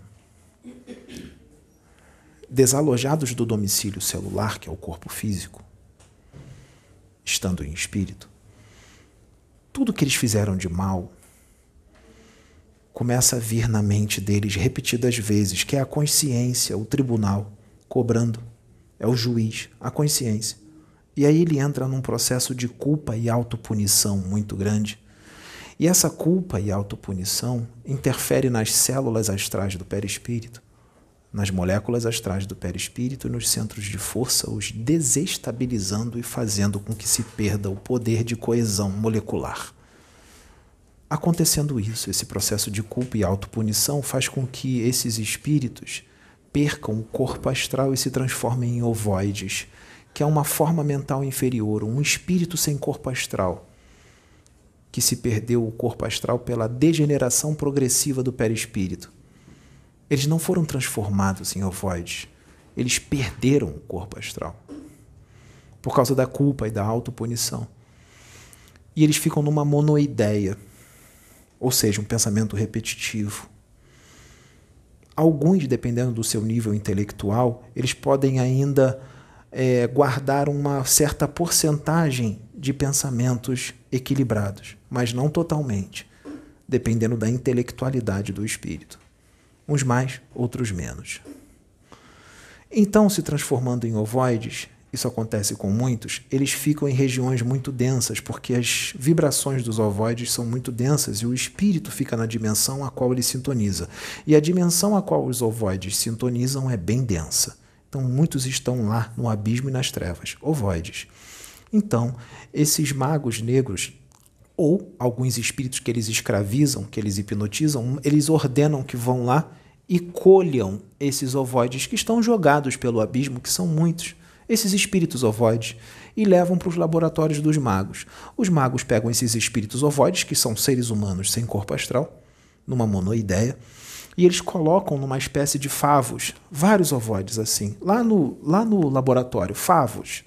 E eles preparam esses ovoides. Para quê? para obsessões complexas. Como? Como é que vai preparar? O mago, os magos se revezam. Olha, eu fico quatro horas hipnotizando ele, você, o outro mago, fica mais quatro, você fica quatro, você fica quatro, todo dia, hipnotizando os ovoides. Hipnotizando para quê? Olha, você vai fazer isso, isso, isso, isso, isso, isso, para os ovoides fazer tudo o que eles querem que os ovoides façam, hipnotizando, todo dia. Quando está pronto, existe uma outra situação que eles estão fazendo também. Eles modificam os ovoides psicologicamente, modificados psicologicamente. Quando está pronto, já deu todos os comandos, eles pegam o ovoide e eles não estão fazendo obsessões nos médiums, eles não se transfiguram nos mentores, mas eles não podem ficar toda hora do lado dos médios, não é? A não ser que seja um médium muito famoso, muito conhecido, aí eles, aí eles dedicam o tempo deles a ficar ali pessoalmente do lado daquele médium. Mas às vezes o médium não é tão famoso assim, né? E não merece tanta atenção do mago, porque para ter um mentor como o Mago Negro, você também tem que merecer. Né? Você tem que ser bem famosão, bem conhecido para você ter um mago negro do teu lado ali o tempo inteiro. Então, já que ele não quer ficar do lado de determinados médios o tempo todo, ele tem outras coisas para fazer mais importantes. Então, ele quem vai ficar do lado do médium? Vai ficar um cascão astral. O que é um cascão astral? É um clone.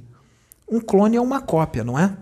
Vamos supor que o mentor do médium é o extraterrestre de Sirius é, B com nome tal, nome Y. Ou então é o Bezerra de Menezes, ou então é o André Luiz, ou então é um Chucaveira. O clone é igualzinho o mentor do médium.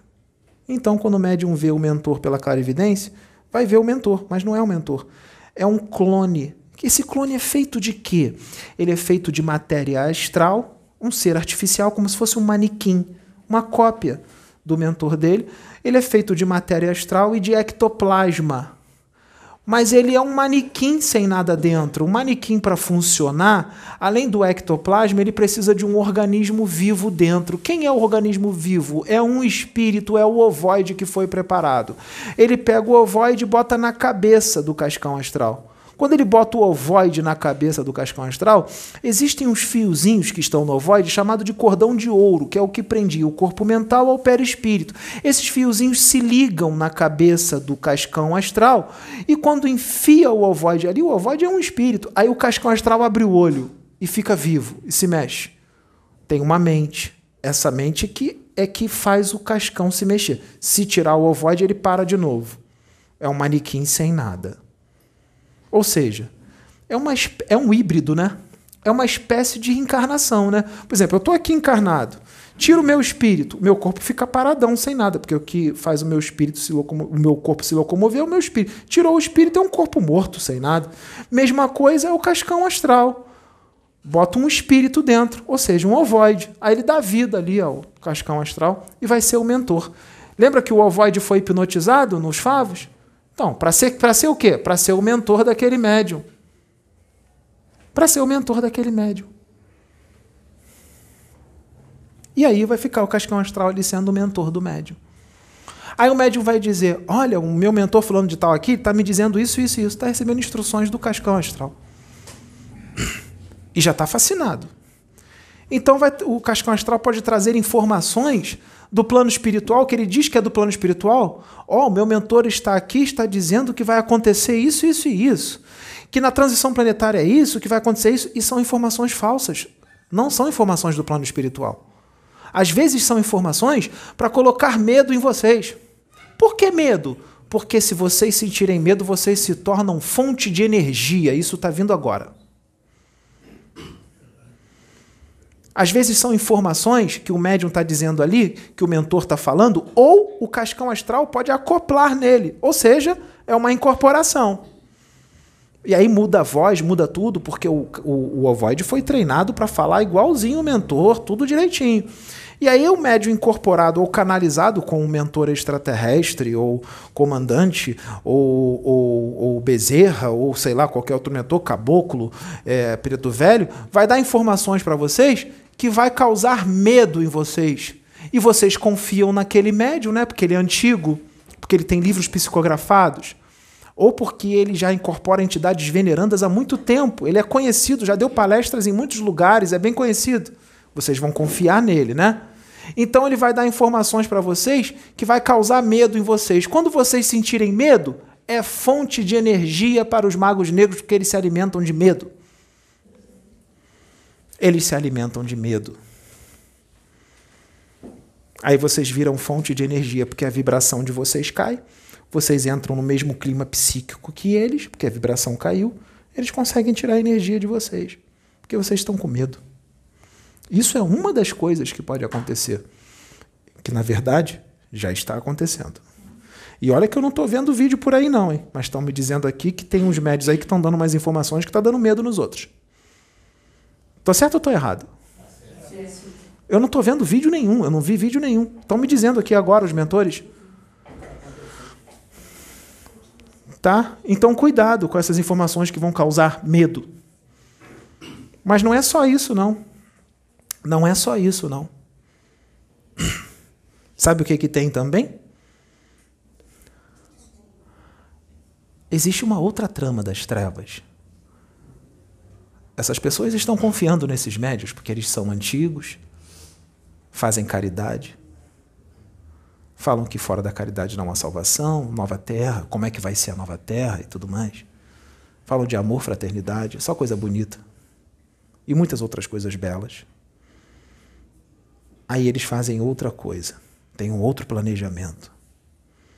Incorporados com os seus mentores, que não são mentores, são cascões astrais, ou o próprio Mago Negro, que às vezes o Mago Negro vai lá e dá um pitaco. Ele tira o cascão astral e fala assim: Não, fica aqui um pouco, agora eu vou aqui.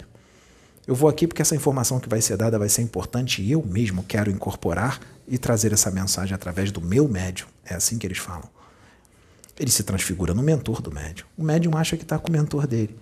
Aí ele incorpora no médium ou canaliza e começa a desacreditar e desmerecer o trabalho de médiums da luz na internet.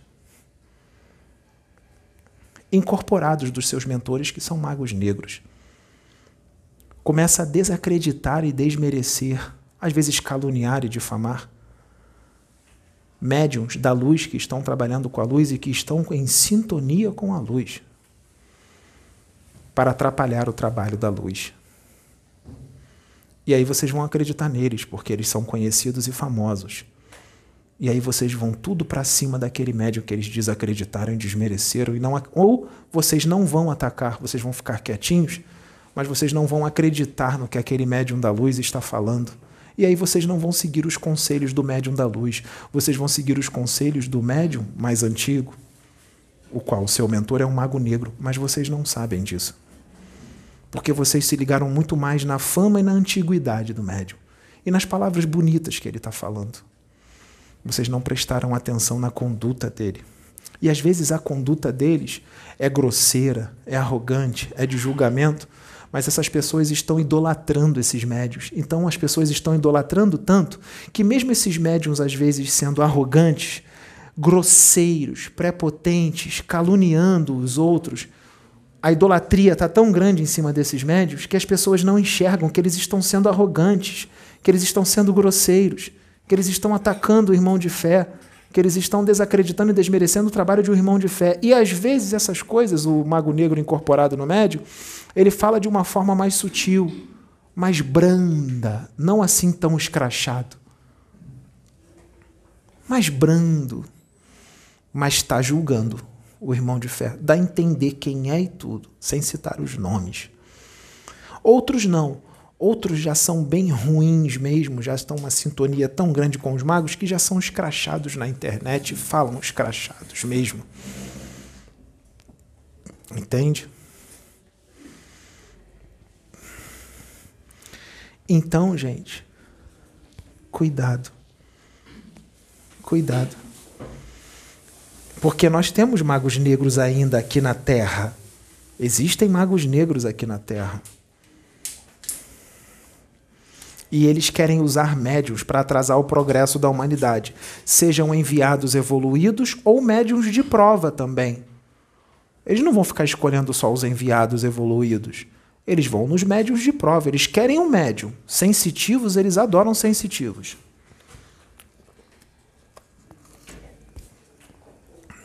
Quer conhecer melhor os magos negros?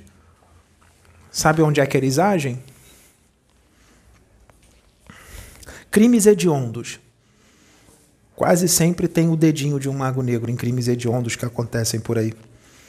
Já viram alguém pegar uma metralhadora e sair atirando em todo mundo no cinema? Ou no shopping? Tem o dedinho de magos negros aí. Loucura repentina. Pessoa que enlouquece de repente, sai fazendo um monte de besteira por aí.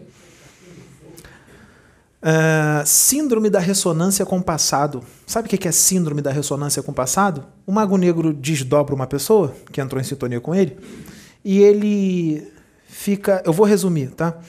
Ele, através da hipnose, ele faz a pessoa se lembrar de coisas erradas que ela fez, traumáticas, ou coisas traumáticas que ela passou, um desencarne traumático, alguma coisa assim, alguma tortura, em outra encarnação que teve um trauma muito grande nela, ele faz aquela memória ficar bem ativa. Quando aquela pessoa volta para o corpo, ela fica, ela entra em depressão, sente culpa, sente tristeza, porque é um, ela está lembrando de coisas que, traumáticas que ela passou numa encarnação passada, mas não sabe o que, que é, mas está lembrando. Aí ela fica mal, fica em depressão. Tem gente que até se mata, pratica suicídio por causa disso.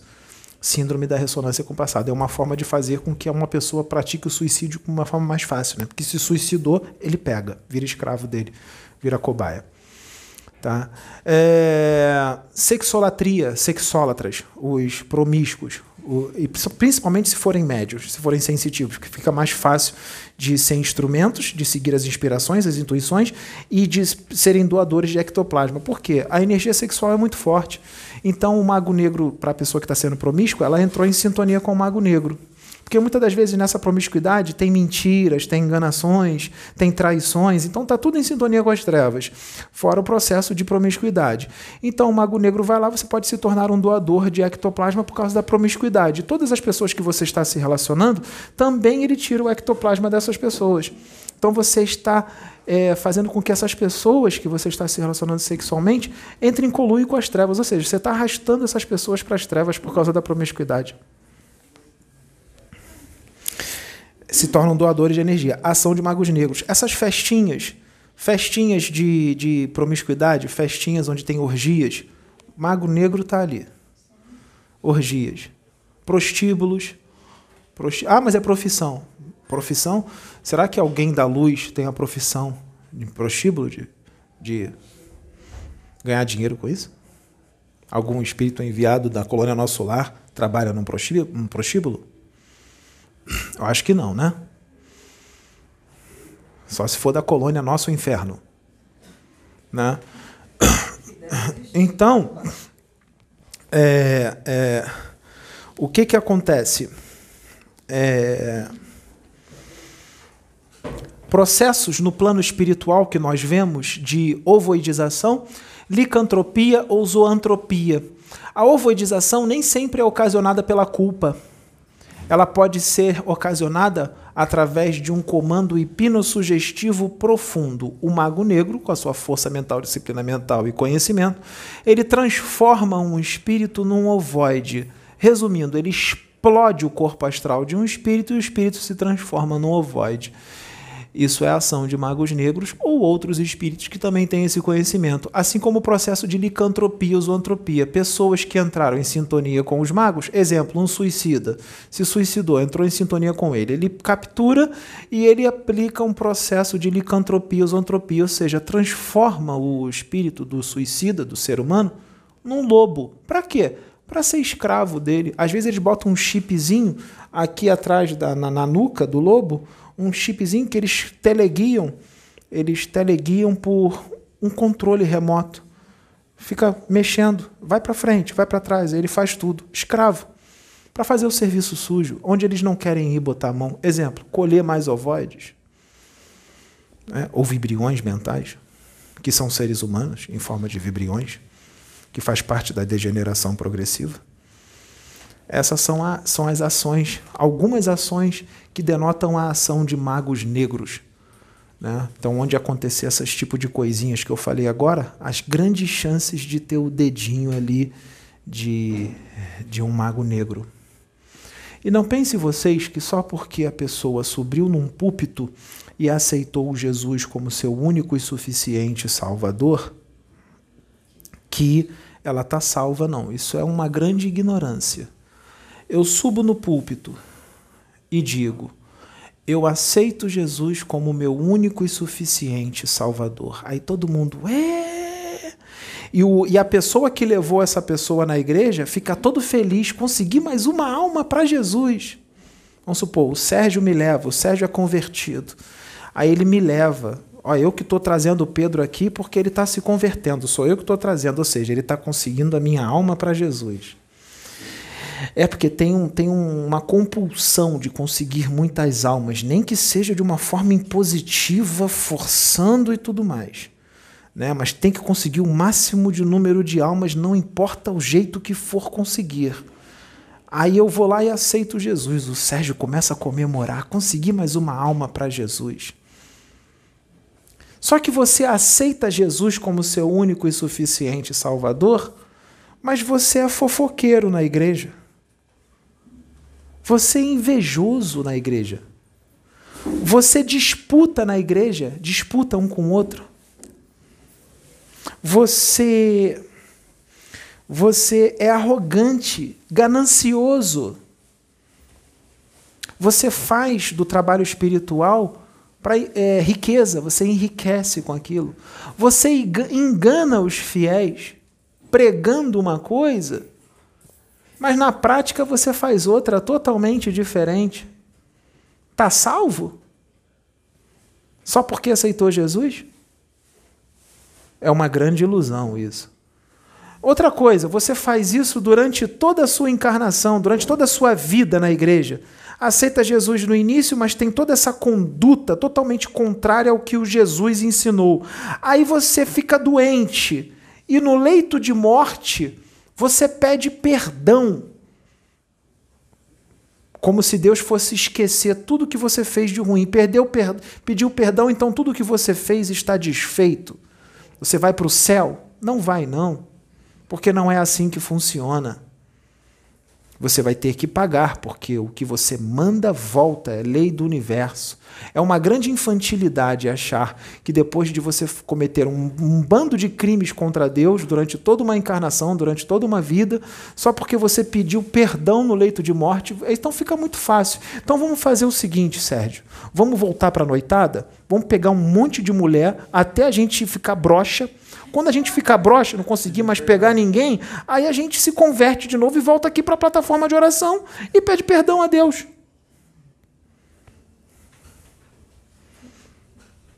Vamos encher a cara.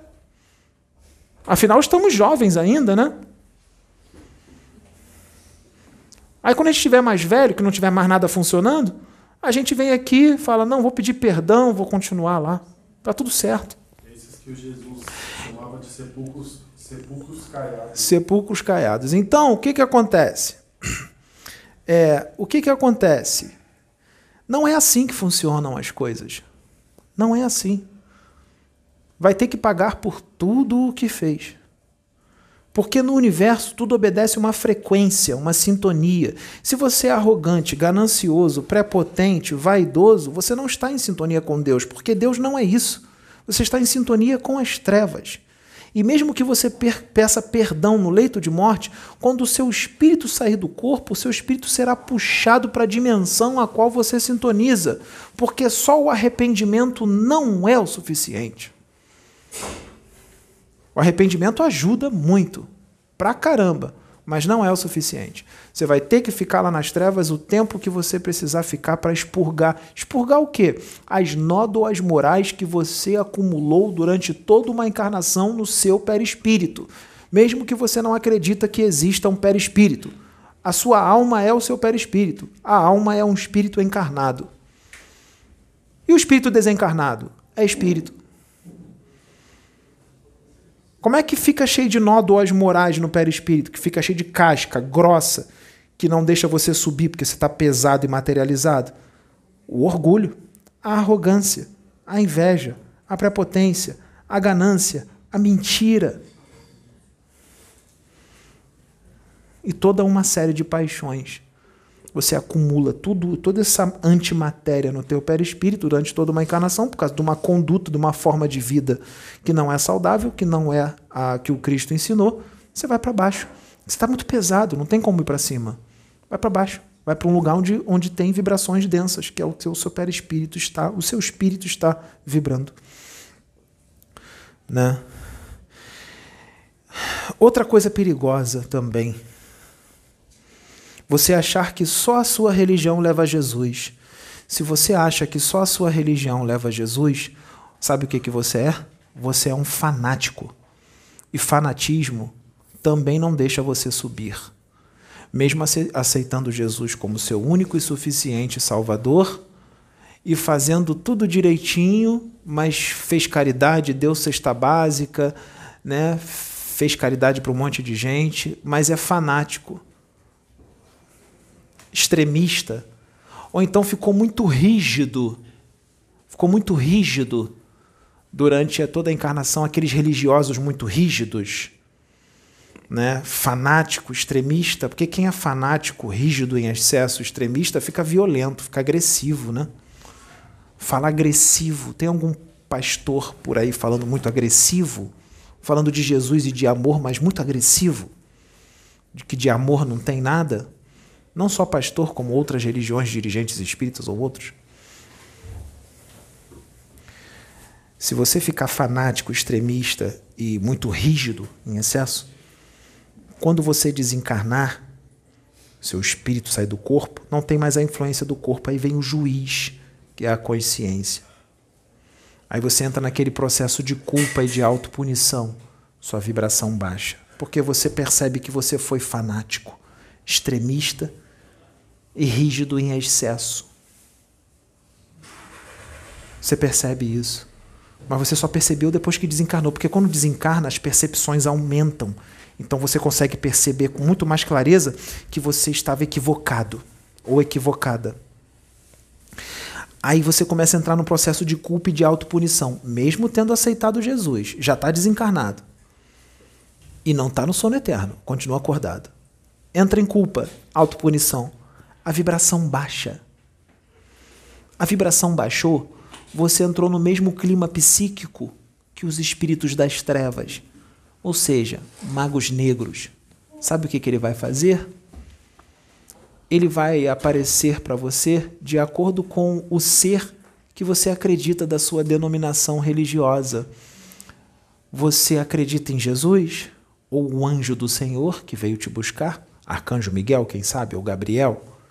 O mago negro vai se transfigurar. Lembra que está na Bíblia que até o Satanás consegue se transfigurar em anjo de luz? ele vai se transfigurar num arcanjo ou em Jesus e ele vai vir te buscar. E você vai, porque você vai achar que é Jesus ou o arcanjo Miguel ou um anjo. Principalmente algumas religiões que não têm esse conhecimento da transfiguração do perispírito. Ah, mas o que o Pedro está falando é loucura, está contra a minha religião, minha doutrina. Cuidado. Cuidado que existe muito mais no plano espiritual. Abre a mente. Cuidado. Eu falo por experiência própria, porque eu sou arrebatado em espírito e eu vejo as coisas que acontecem no inferno e no céu.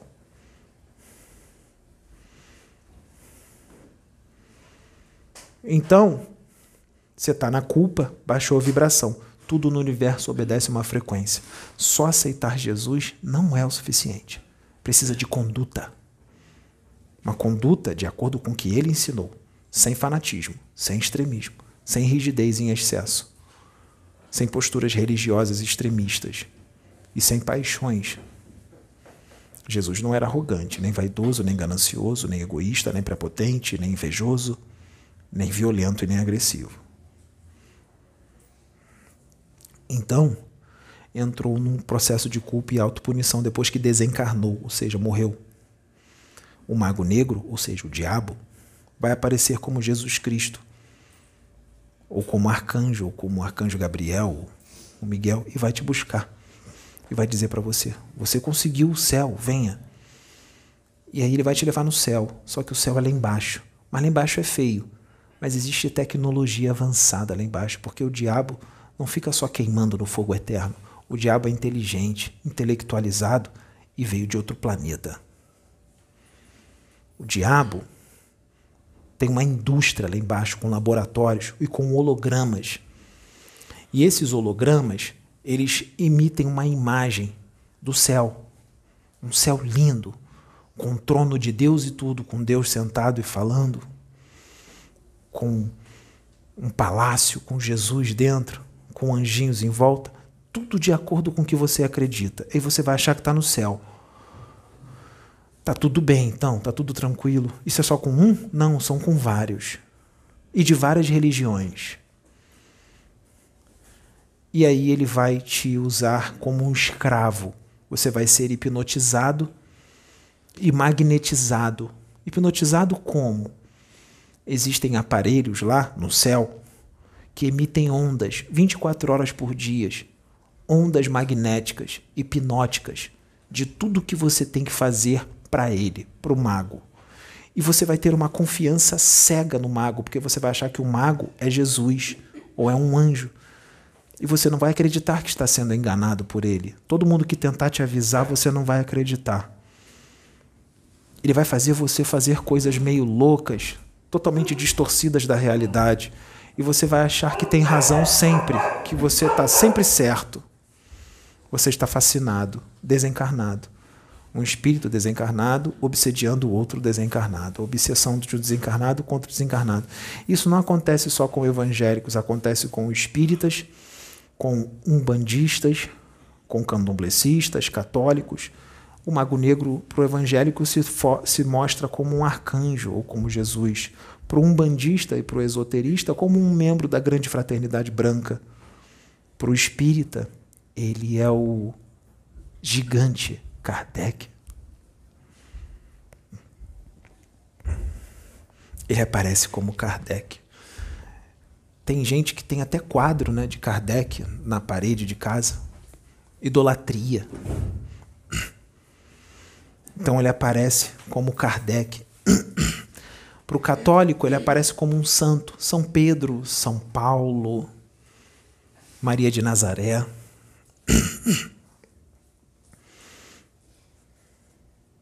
Que coisa! E isso acontece toda hora. Por causa de ignorância, ou porque não quer receber um conhecimento atualizado, está agarrado a conceitos antigos e não aceita nada do que é novo porque está fora do seu entendimento e sua interpretação e da sua doutrina e da sua forma estreita de ver as coisas. Não quer abrir a mente, mas eu prego o progresso e o avanço. Mas quando o avanço vem, eu não aceito. Principalmente se vier de alguém que eu acho que está fascinado. O diabo, ele não apresenta armas contra si mesmo. Um reino dividido não subsiste. Como é que o diabo vai lutar contra ele mesmo? É meio louco isso, né? O diabo lutar contra ele mesmo, o diabo revelar no YouTube todos os seus segredos. Meio louco, né? Se você ficar fanático extremista ou com posturas rígidas, pode acontecer uma coisa também. Você tem sete corpos: o corpo físico, esse aqui, o duplo etérico, que é um corpo material, mas ele vibra numa frequência mais sutil e você não consegue enxergar. É onde está toda a sua energia vital, que mantém os seus órgãos funcionando e a sua imunidade em dia. Você tem um corpo mental, que é o seu espírito. A mônada, uma bola de luz, seu espírito. Ele se divide em corpo mental superior, corpo mental inferior. O corpo mental inferior é onde estão os registros de toda a sua vida imortal, das suas reencarnações. O corpo mental superior é aquele que concebe tudo que é abstrato.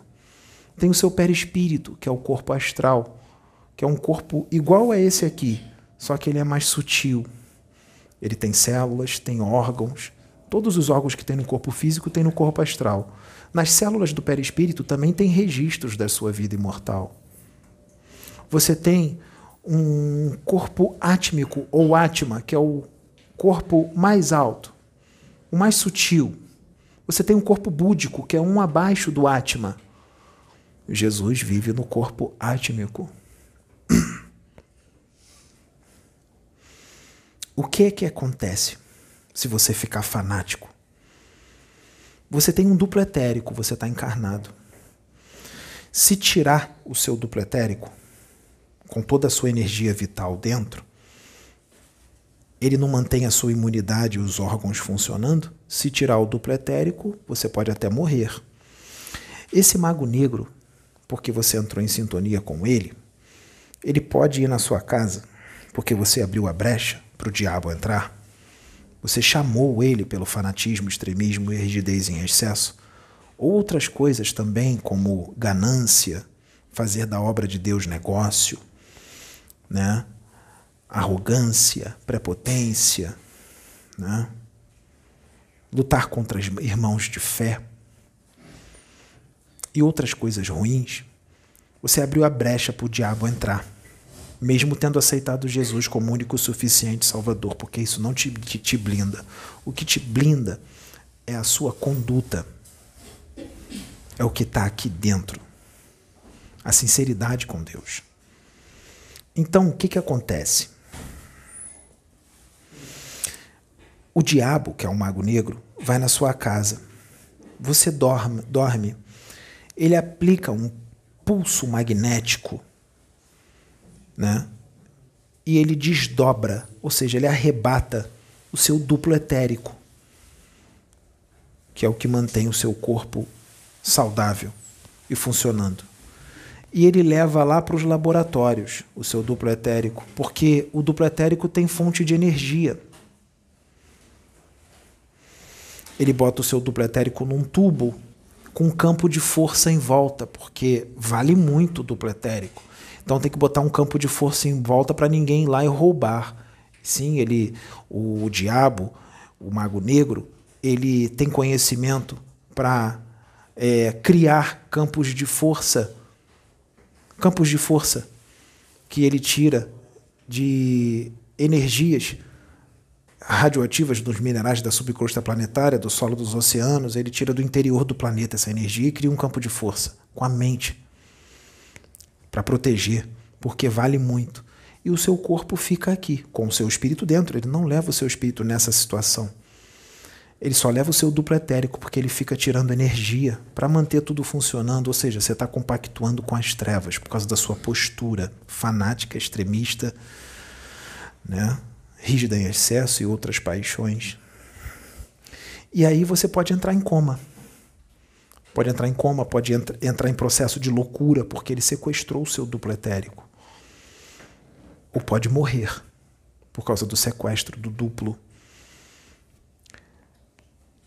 Dirigentes espíritas, pastores evangélicos, é, pais de santo, mães de santo, da Umbanda, Candomblé, padres têm que prestar atenção nas igrejas, nos centros, do seguinte: com relação aos médiums, as pessoas, os obreiros, tem que prestar atenção neles. Se tiver disputa, inveja de um médium com o outro, fofoca, fofoca entre os médiums tem uma outra situação que denota a ação de magos negros, ou seja, o diabo. Ele manda uns espíritos chamados de quiumbas, que são os espíritos de pessoas desencarnadas que são desordeiros, espíritos trevosos. São muito desordeiros, são maus, espíritos maus, que gostam de ver o circo pegando fogo. Então, se os médios está tendo disputa entre os médios, fofocam uns com os outros, inveja um do outro, né, disse-me disse, tudo mais, esses espíritos entram porque os médios deram a brecha. Mesmo o pastor estando todo certinho, o dirigente.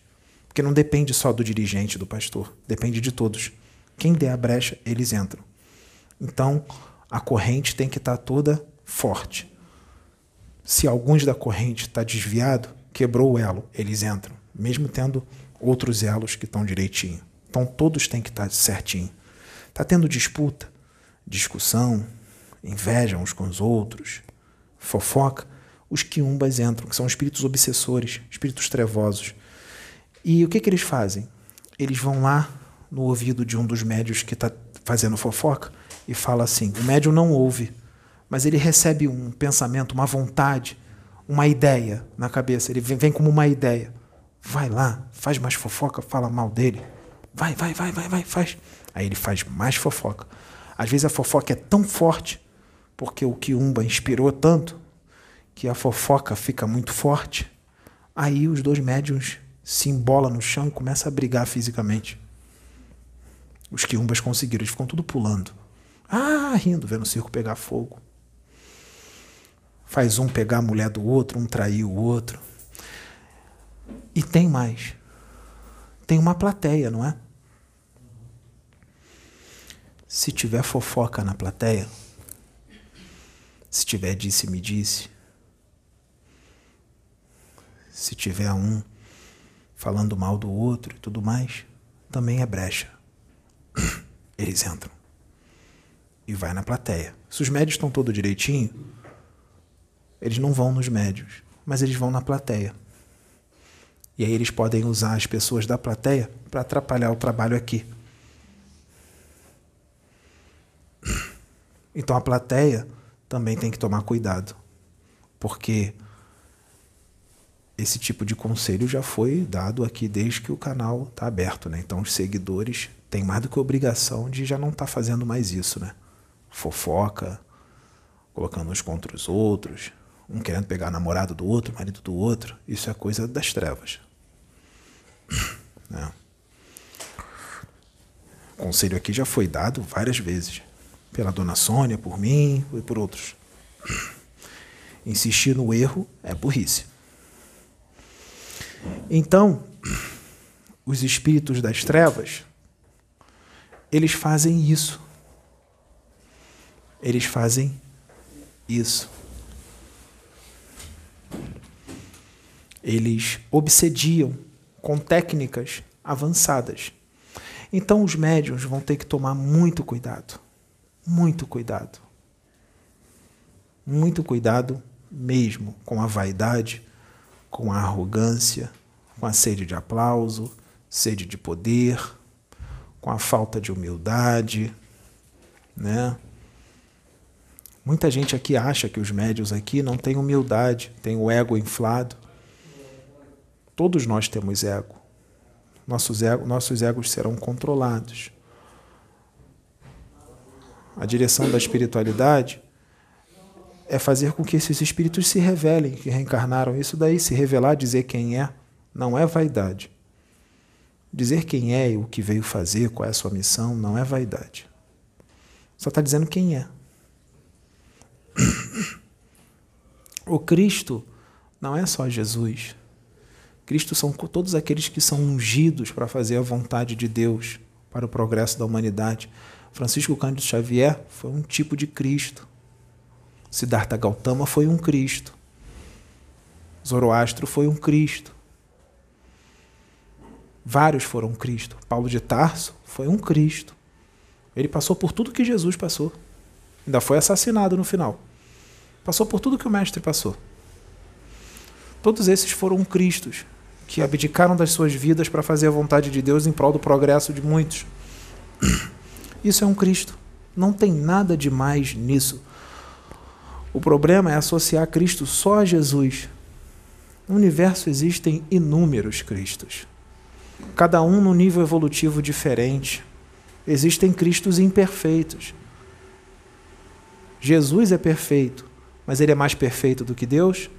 Deus é mais perfeito que Jesus. Mas se os dois são perfeitos, como é que pode um ser mais perfeito do que o outro? Existem níveis de perfeição. Níveis de perfeição. Tá? E não existe ninguém mais perfeito do que Deus. E ninguém nunca vai chegar na perfeição de Deus. Nunca. Contentem-se com isso. Ninguém nunca vai chegar na perfeição de Deus. Então, esses magos, esses espíritos das trevas, eles estão por aí. Eles estão todos por aí. E as obsessões são inúmeras. São inúmeras as obsessões. Tá? Tudo isso que eu falei, reprogramação da mente, é tudo fascinação.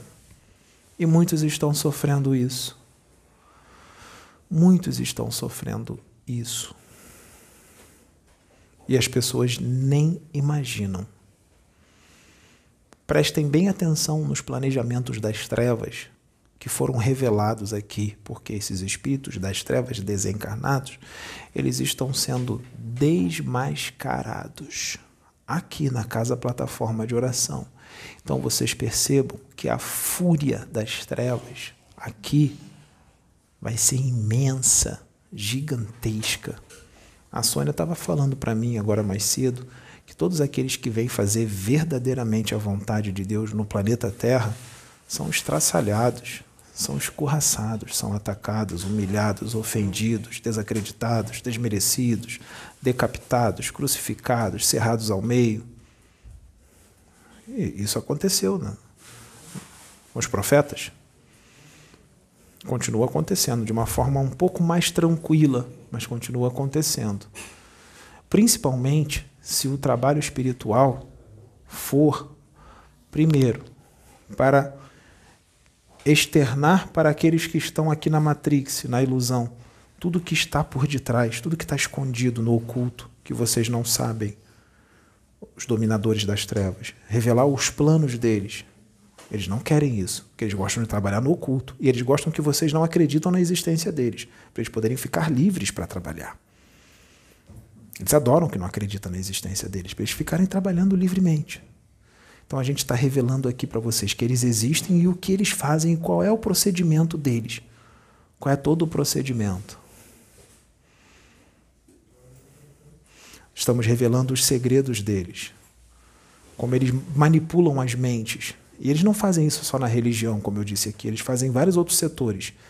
Um dos setores que eles adoram fazer esse tipo de obsessão, todas essas que eu falei aqui, é na política também, com políticos corruptos e que estão em sintonia com eles com médicos, escritores de livros. Cuidado com os livros que vocês leem, porque muitos dos livros que são escritos são inspirados para esses escritores pelas trevas, para atrasar o seu progresso. Tá? Então a gente está revelando isso. Está desmascarando os espíritos das trevas. Está ensinando vocês a evoluir, a elevar o seu padrão vibratório e se aproximar de Deus, largar os vícios porque vícios te liga a eles. Você larga os vícios, você já tirou, já desligou uma, uma ligação com eles. Largar os vícios, se tornar uma pessoa melhor, mais fraterna, mais amiga, isso muda o padrão energético do planeta. Quando várias pessoas começam a mudar, a vibração muda. É como se vocês estivessem expulsando eles, porque não tem mais frequência para eles aqui, tá? Ele está elevando a frequência.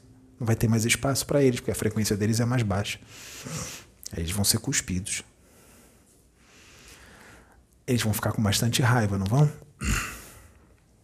E eu acabei de falar em detalhes, várias coisas. Sabe o que eu já vi desdobrado nesses laboratórios? Eu vi espíritos de seres humanos, uma centopeia de espíritos. Eles pegam a boca de um espírito, de um ser humano, gruda no ânus de outro ser humano e costura em volta. Pega o outro, gruda a boca no ânus do outro ser humano e costura a boca em volta do glúteo do ser humano, e assim vai. Uma centopeia de espíritos desencarnados, grudados uns nos outros, a boca com um ânus. Eu vi isso no laboratório. Eu vi o espírito de um ser humano numa, numa maca no laboratório das trevas, que me levaram lá para ver, ele se debatendo e ele todo se desfazendo como se ele fosse uma geleia ele derretendo na máquina, na maca, derretendo. Era um ser humano, experiências das trevas. É isso que eles fazem com quem entra em sintonia com eles. É melhor não entrar, né? É melhor não entrar.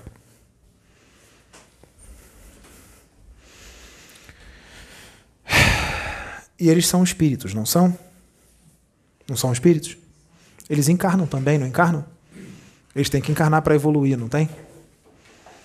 Então só tem eles, só tem lá no abismo, na região astral, ou tem no plano físico também? Tem encarnado também, né? Então vamos prestar atenção no comportamento das pessoas. Né? Na internet ou fora da internet, dentro da sua própria casa, na família. Pois eu digo que na internet, porque os espíritos da luz estão dando, estão dando direção para os médiums abrir canal no YouTube para falar de espiritualidade, para ajudar os outros a evoluir, não é? Vocês acham que as trevas iam ficar paradas?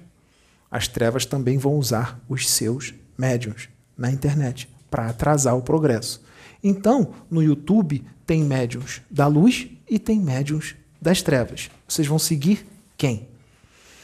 Cuidado que o diabo engana. O diabo sabe falar manso e bonito. Então vocês vão ter que ter discernimento. Porque engana facinho. Tem um monte de gente achando que o médium das trevas é um médium da luz. E tem gente achando que médium da luz é um médium das trevas. Tem gente que acha que tem médium aqui fascinado e não está fascinado. E tem gente que acha que esse aqui não está fascinado e está fascinado.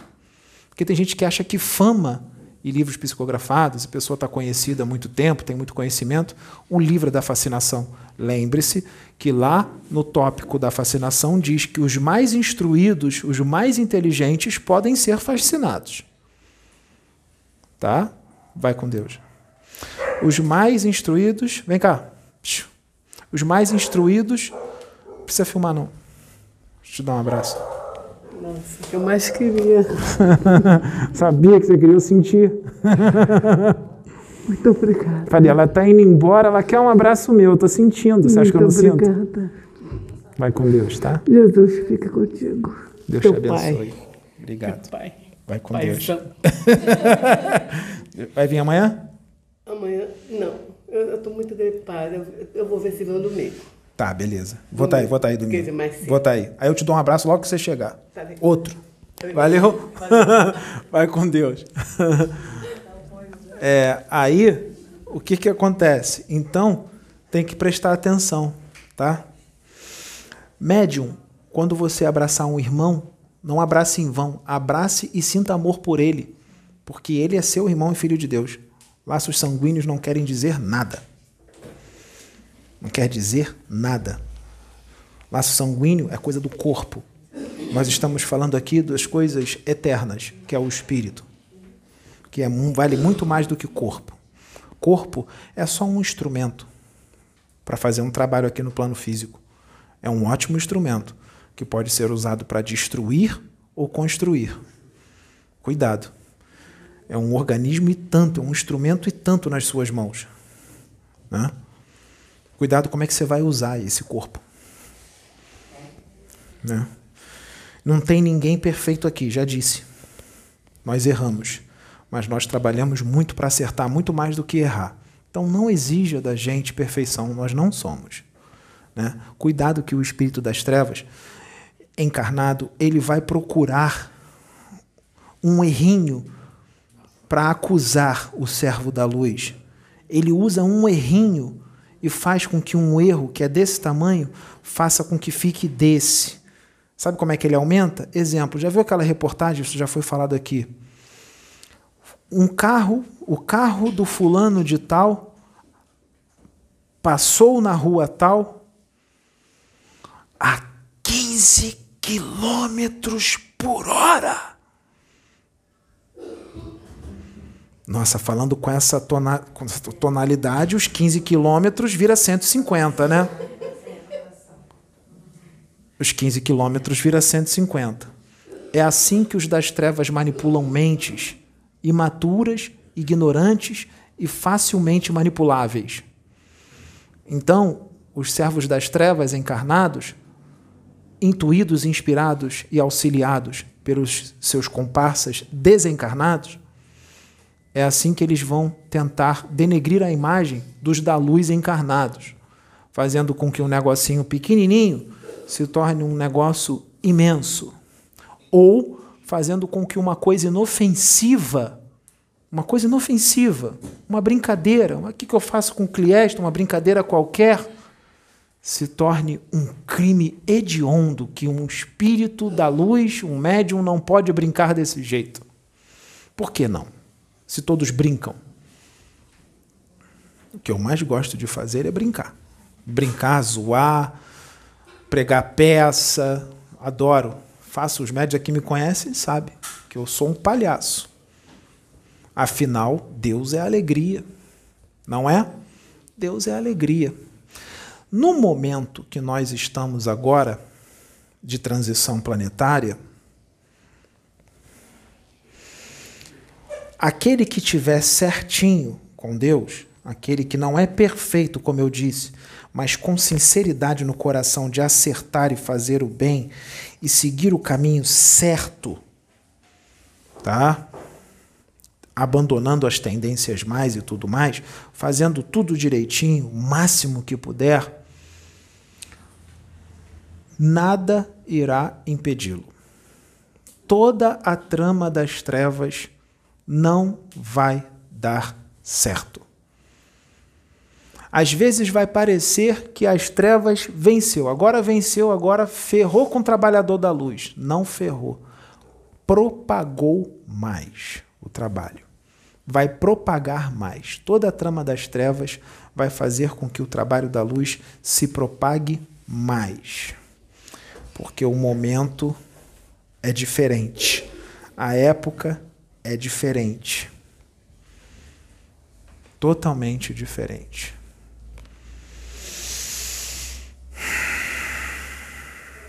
Tem mais uma coisa. Esses magos negros, esses magos negros, esses espíritos, eles ficam muito tempo sem reencarnar. Mas reencarnação é lei da natureza. Tem que reencarnar, não pode ficar indefinidamente no plano espiritual sem reencarnar, principalmente eles que precisam reencarnar porque são cheios de débitos, eles têm que quitar esses débitos e é através da reencarnação. Mas eles retardam a reencarnação por séculos ou milênios. Tem uns que ficam mil anos, dois mil anos sem reencarnar. Como é que eles conseguem isso? Existe uma energia magnética, uma força telúrica, magnética e telúrica do centro da Terra, que é uma força da natureza, que empurra os espíritos desencarnados para um útero materno. Na hora certa que tem que encarnar. Não é assim, ah, desencarnou, já está empurrando. Não. Desencarnou, vai ficar um tempo que tiver ficar no plano astral. Quando tiver na hora de encarnar, essa força, se ele não for encarnar, essa força começa a empurrá-los para um útero materno, para uma mulher que está ficando grávida.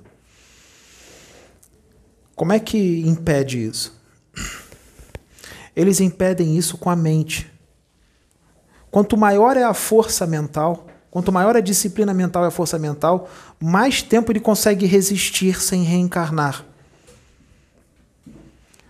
Ele consegue resistir, aquele que tem muita força mental, por muito tempo, mas não indefinidamente. Não indefinidamente. Vai chegar uma hora que ele vai ter que ir, porque haja força mental para ficar eternamente. Ninguém vai ficar eternamente sem reencarnar. Vai chegar uma hora que ele não vai aguentar mais. Ele vai ter que reencarnar. E se ele não reencarnar na hora que ele não está aguentando mais? Aí ele perde o corpo astral e se transforma num ovoide. Porque essa força magnética e telúrica do centro da Terra ela, ela, ela influencia nas células do perispírito, nos centros de força, e eles se desestabilizam e perdem o seu poder de coesão. E ele, se ele não encarnar, o perispírito dele começa a se destruir e ele pode se transformar num ovoide, numa forma mental inferior. E isso não é jogo para o mago negro. Ele não quer se transformar num ovoide. Mesmo que ele tenha um nível intelectual alto e ele não perca totalmente a razão, não é jogo para ele perder o corpo astral e ficar numa uma bola de, de, de não, não é jogo para ele. Então, o que, que ele faz quando ele não está aguentando mais? Ele vai até os benfeitores, os espíritos da luz, e ele fala: ó, para os servos da luz, ele fala, para os espíritos de luz, lá no umbral, porque tem espírito de luz lá. Vai num posto de socorro, num hospital, chega nas muralhas e fala: Estou aqui porque eu quero reencarnar. Eu estou perdendo o corpo astral. Eu preciso reencarnar e os espíritos da luz acolhem ele e o levam à reencarnação, porque é lei de Deus para todos. Né? E reencarnação é progresso. Quando ele reencarnar e estiver no esquecimento, ele estará sujeito à evolução, porque todos, quando encarnam aqui, estão sujeitos à evolução. Alguma coisa vai evoluir, nem que seja um pouquinho, mas vai. Todos aqui são empurrados para a evolução. Esperto é aquele que aproveita né, e trabalha para evoluir, porque numa encarnação dá para evoluir, evoluir bastante. Então, só que muitos desses magos, eles são chefes de facções. Como é que é um chefe de facção? Existe fa... Ele é um criminoso. O mago negro é um bandido. Ele é um criminoso. Tá? É um criminoso desencarnado. Quando ele vem para cá e encarna, ele pode continuar sendo um criminoso. Um mago negro encarnado pode continuar sendo um criminoso. Quer ver um exemplo de, de, de, de, de, de crime contra, contra Deus? É, é aquela pessoa que começa a desacreditar e desmerecer um outro irmão de fé, que é da luz. Começa a caluniá-lo, difamá-lo, injuriá-lo. É um crime contra Deus, é a atitude de um bandido, de um marginal do plano espiritual, só que encarnado. Entenderam? Então, o que, que acontece? É... O que, que ele faz? Ele lá ele tem um império. Ele tem todo um império, principalmente se for um chefe de uma facção. Ele é o chefe de facção, ele é o mago mais poderoso. Tem outros magos negros em volta dele que são subalternos. muito fortes, mas ele é o mais forte. Então ele hipnotiza, ele domina consciências, não só aqui no plano físico, como no plano, no plano astral. Todos os outros magos são dominados por ele. E ele também tem um exército de outros espíritos. Ele tem um exército de soldados, sentinelas. Né? Ele tem que ter um exército para proteger todo o seu império. Né? Esse exército ele também hipnotiza.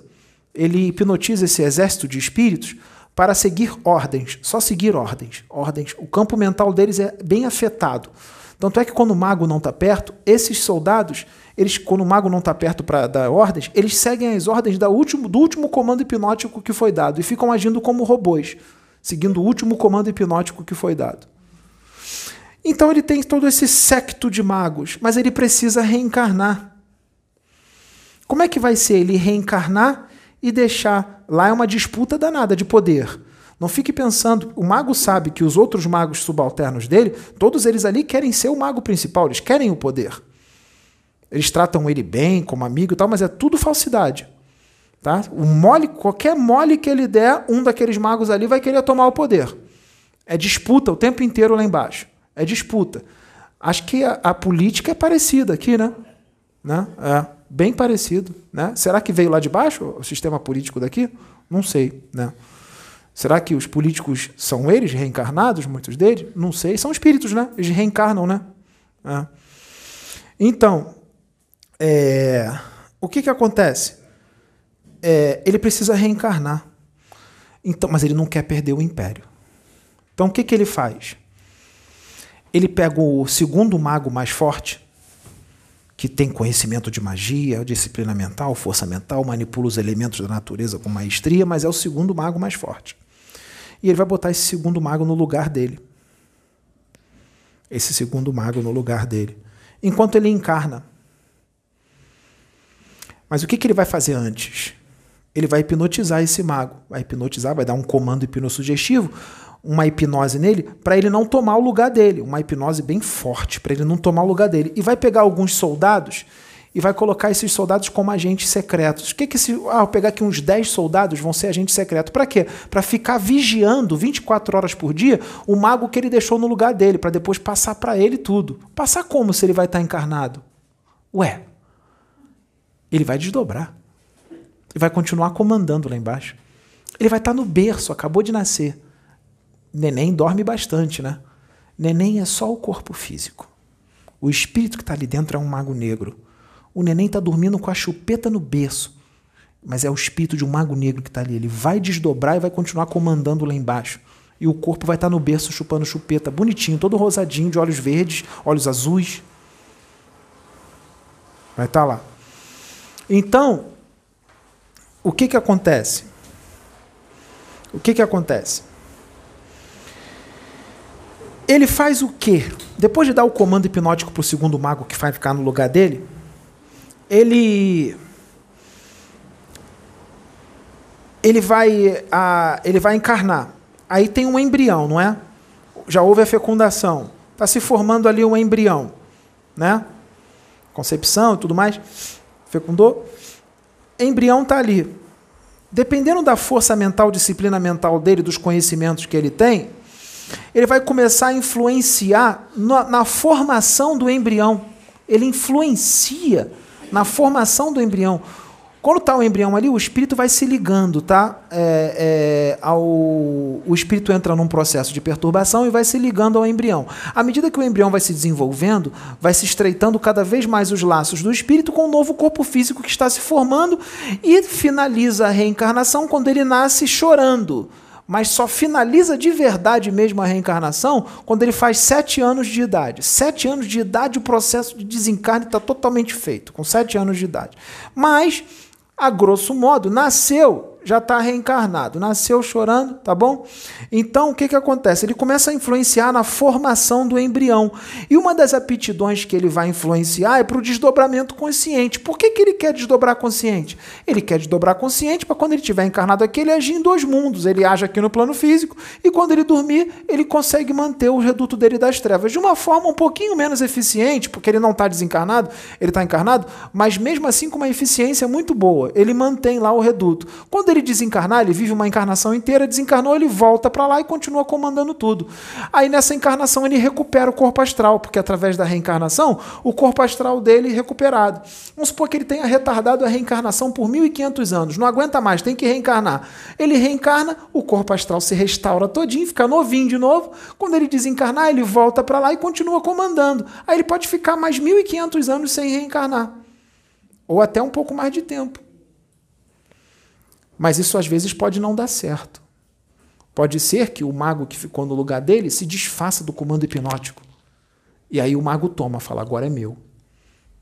E aí, quando ele desdobrar, todos os outros soldados e os outros magos já estão hipnotizados por esse mago que, que ficou. Aí, quando ele desdobrar para ir lá, vai todo mundo em cima dele, não entra mais. Perdeu. É o famoso perdeu, né? Perdeu, perdeu. Aí ele perdeu. Isso pode acontecer também. Nós tivemos vários magos negros aqui. Quer ver como é que são espíritos? São espíritos, são seres, são seres humanos. Alguém já ouviu falar em Tomás de Torquemada? Foi um mago negro. Ele era um mago negro. Rasputin. Comeine. Todos esses são magos negros. Tem mais. Stalin, Mussolini, tudo espírito trevoso reencarnado aqui. Tudo espírito das trevas. Só que eles é só na época antiga que eles reencarnavam. Eles continuam reencarnando, né? Será que tem algum por aí? Será que eles estão reencarnados? Será que o Tomás de Torquemada está reencarnado? Ele deixou de ser um mago negro porque reencarnou? Será que ele se arrependeu e veio para a luz? Não é mais um mago ou ele continua sendo um mago e está reencarnado? Continuando sendo um mago negro. Será que o Rasputin está reencarnado? Ou... Porque não, tem só, não são só esses três que eu falei. Tem outros. Não existe só três magos negros. Existem vários outros magos negros. E eles podem estar em vários âmbitos. E nem sempre é um chefe de facção que reencarna. Os outros também reencarnam. Então tem um mago negro muito poderoso.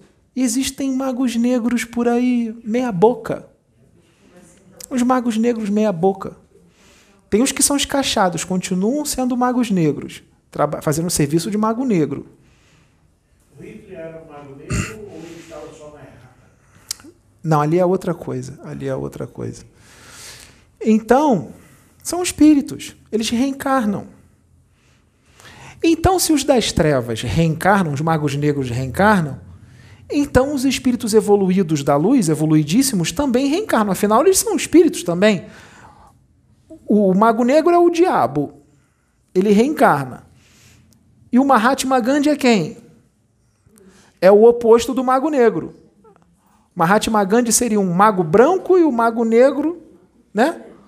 O Mahatma Gandhi é o evoluído e o mago negro é um muito pouco evoluído, moralmente, vamos dizer assim, eticamente. Né? E o Mahatma Gandhi moralmente muito evoluído. O Mahatma ele não precisa ficar encarnando toda hora. Porque o Mahatma é muito evoluído, ele não tem necessidade de ficar encarnando toda hora, ele não tem karma. E quando ele encarna é sempre para uma grande missão, que é muito bem planejada antes no plano espiritual. Mas o Mahatma pode ficar 500 anos, 600 anos sem reencarnar, até mil anos. Mas o corpo astral dele se desfaz? Ele, ele é atraído? Não, porque ele é da luz. Aí é diferente o negócio. O corpo astral dele não vai se desfazer. Essa é uma das vantagens de você ser da luz. Que existem técnicas lá que você pode ficar sem reencarnar um bom tempo e não vai atrapalhar nada no teu corpo astral. Até porque o corpo astral dele já é bem sutil, ele está quase abandonando o corpo astral e vai viver em corpo mental porque ele é muito evoluído. Ele não tem necessidade de estar tá encarnando, o corpo astral dele não é materializado. Não tem necessidade de estar num corpo físico. Agora, quem tem um corpo astral bem denso, bem material, está muito ligado às questões materiais, aí precisa encarnar. Então, se os das trevas reencarnam, os magos, os da luz também têm que reencarnar, não é? Esses que eu citei o nome agora são antigos, né? Tomás de Torquemada, Comeine. Eles só encarnavam na época antiga? Não, eles continuam reencarnando. Mahatma Gandhi já morreu, né? Já desencarnou, né? Não já? Martin Luther King também e outros. Eles só encarnavam na época antiga também? Ou eles continuam reencarnando? Os das trevas estão aqui desencarnados e tem outros das trevas encarnados. Vai deixar eles dominarem? Tem que ter um equilíbrio, não tem? Então os da luz também têm que reencarnar, não tem? E quando eles reencarnam aqui e se apresentam para todo mundo, por que, que as pessoas não aceitam eles? Mas se vier um mago negro reencarnado e se apresentar, eu sou um mago negro reencarnado, todo mundo aceita. Mas se disser que é uma Mahatma Gandhi reencarnado, não. Por quê? Que os das trevas eu aceito e o da luz eu não aceito? Não. Por que, que a gente aceita quando uma pessoa diz que é a reencarnação de um espírito das trevas, de um mago negro, mas a gente não aceita quando a pessoa diz que é a reencarnação de Platão, Sócrates ou Mahatma Gandhi? Por que isso? Por quê? Por que, que só se aceita quem é ruim, não aceita quem é bom? Vai ficar essa pergunta no ar. Vamos deixar essa pergunta no ar. E aí as pessoas respondem aqui embaixo nos comentários o porquê disso. A gente quer saber. Né? Nós precisamos saber disso. Será que as pessoas gostam mais dos das trevas do que os da luz? Será que elas desejam a reencarnação dos magos negros e dos da luz não? Os da luz são repudiados? Só os magos negros reencarnados é que são aceitos aqui? São os que as pessoas mais gostam? Vamos deixar essa pergunta no ar. Fiquem todos com Deus. Acredito que eu tenha ajudado muitos médiuns. Fiquem em paz.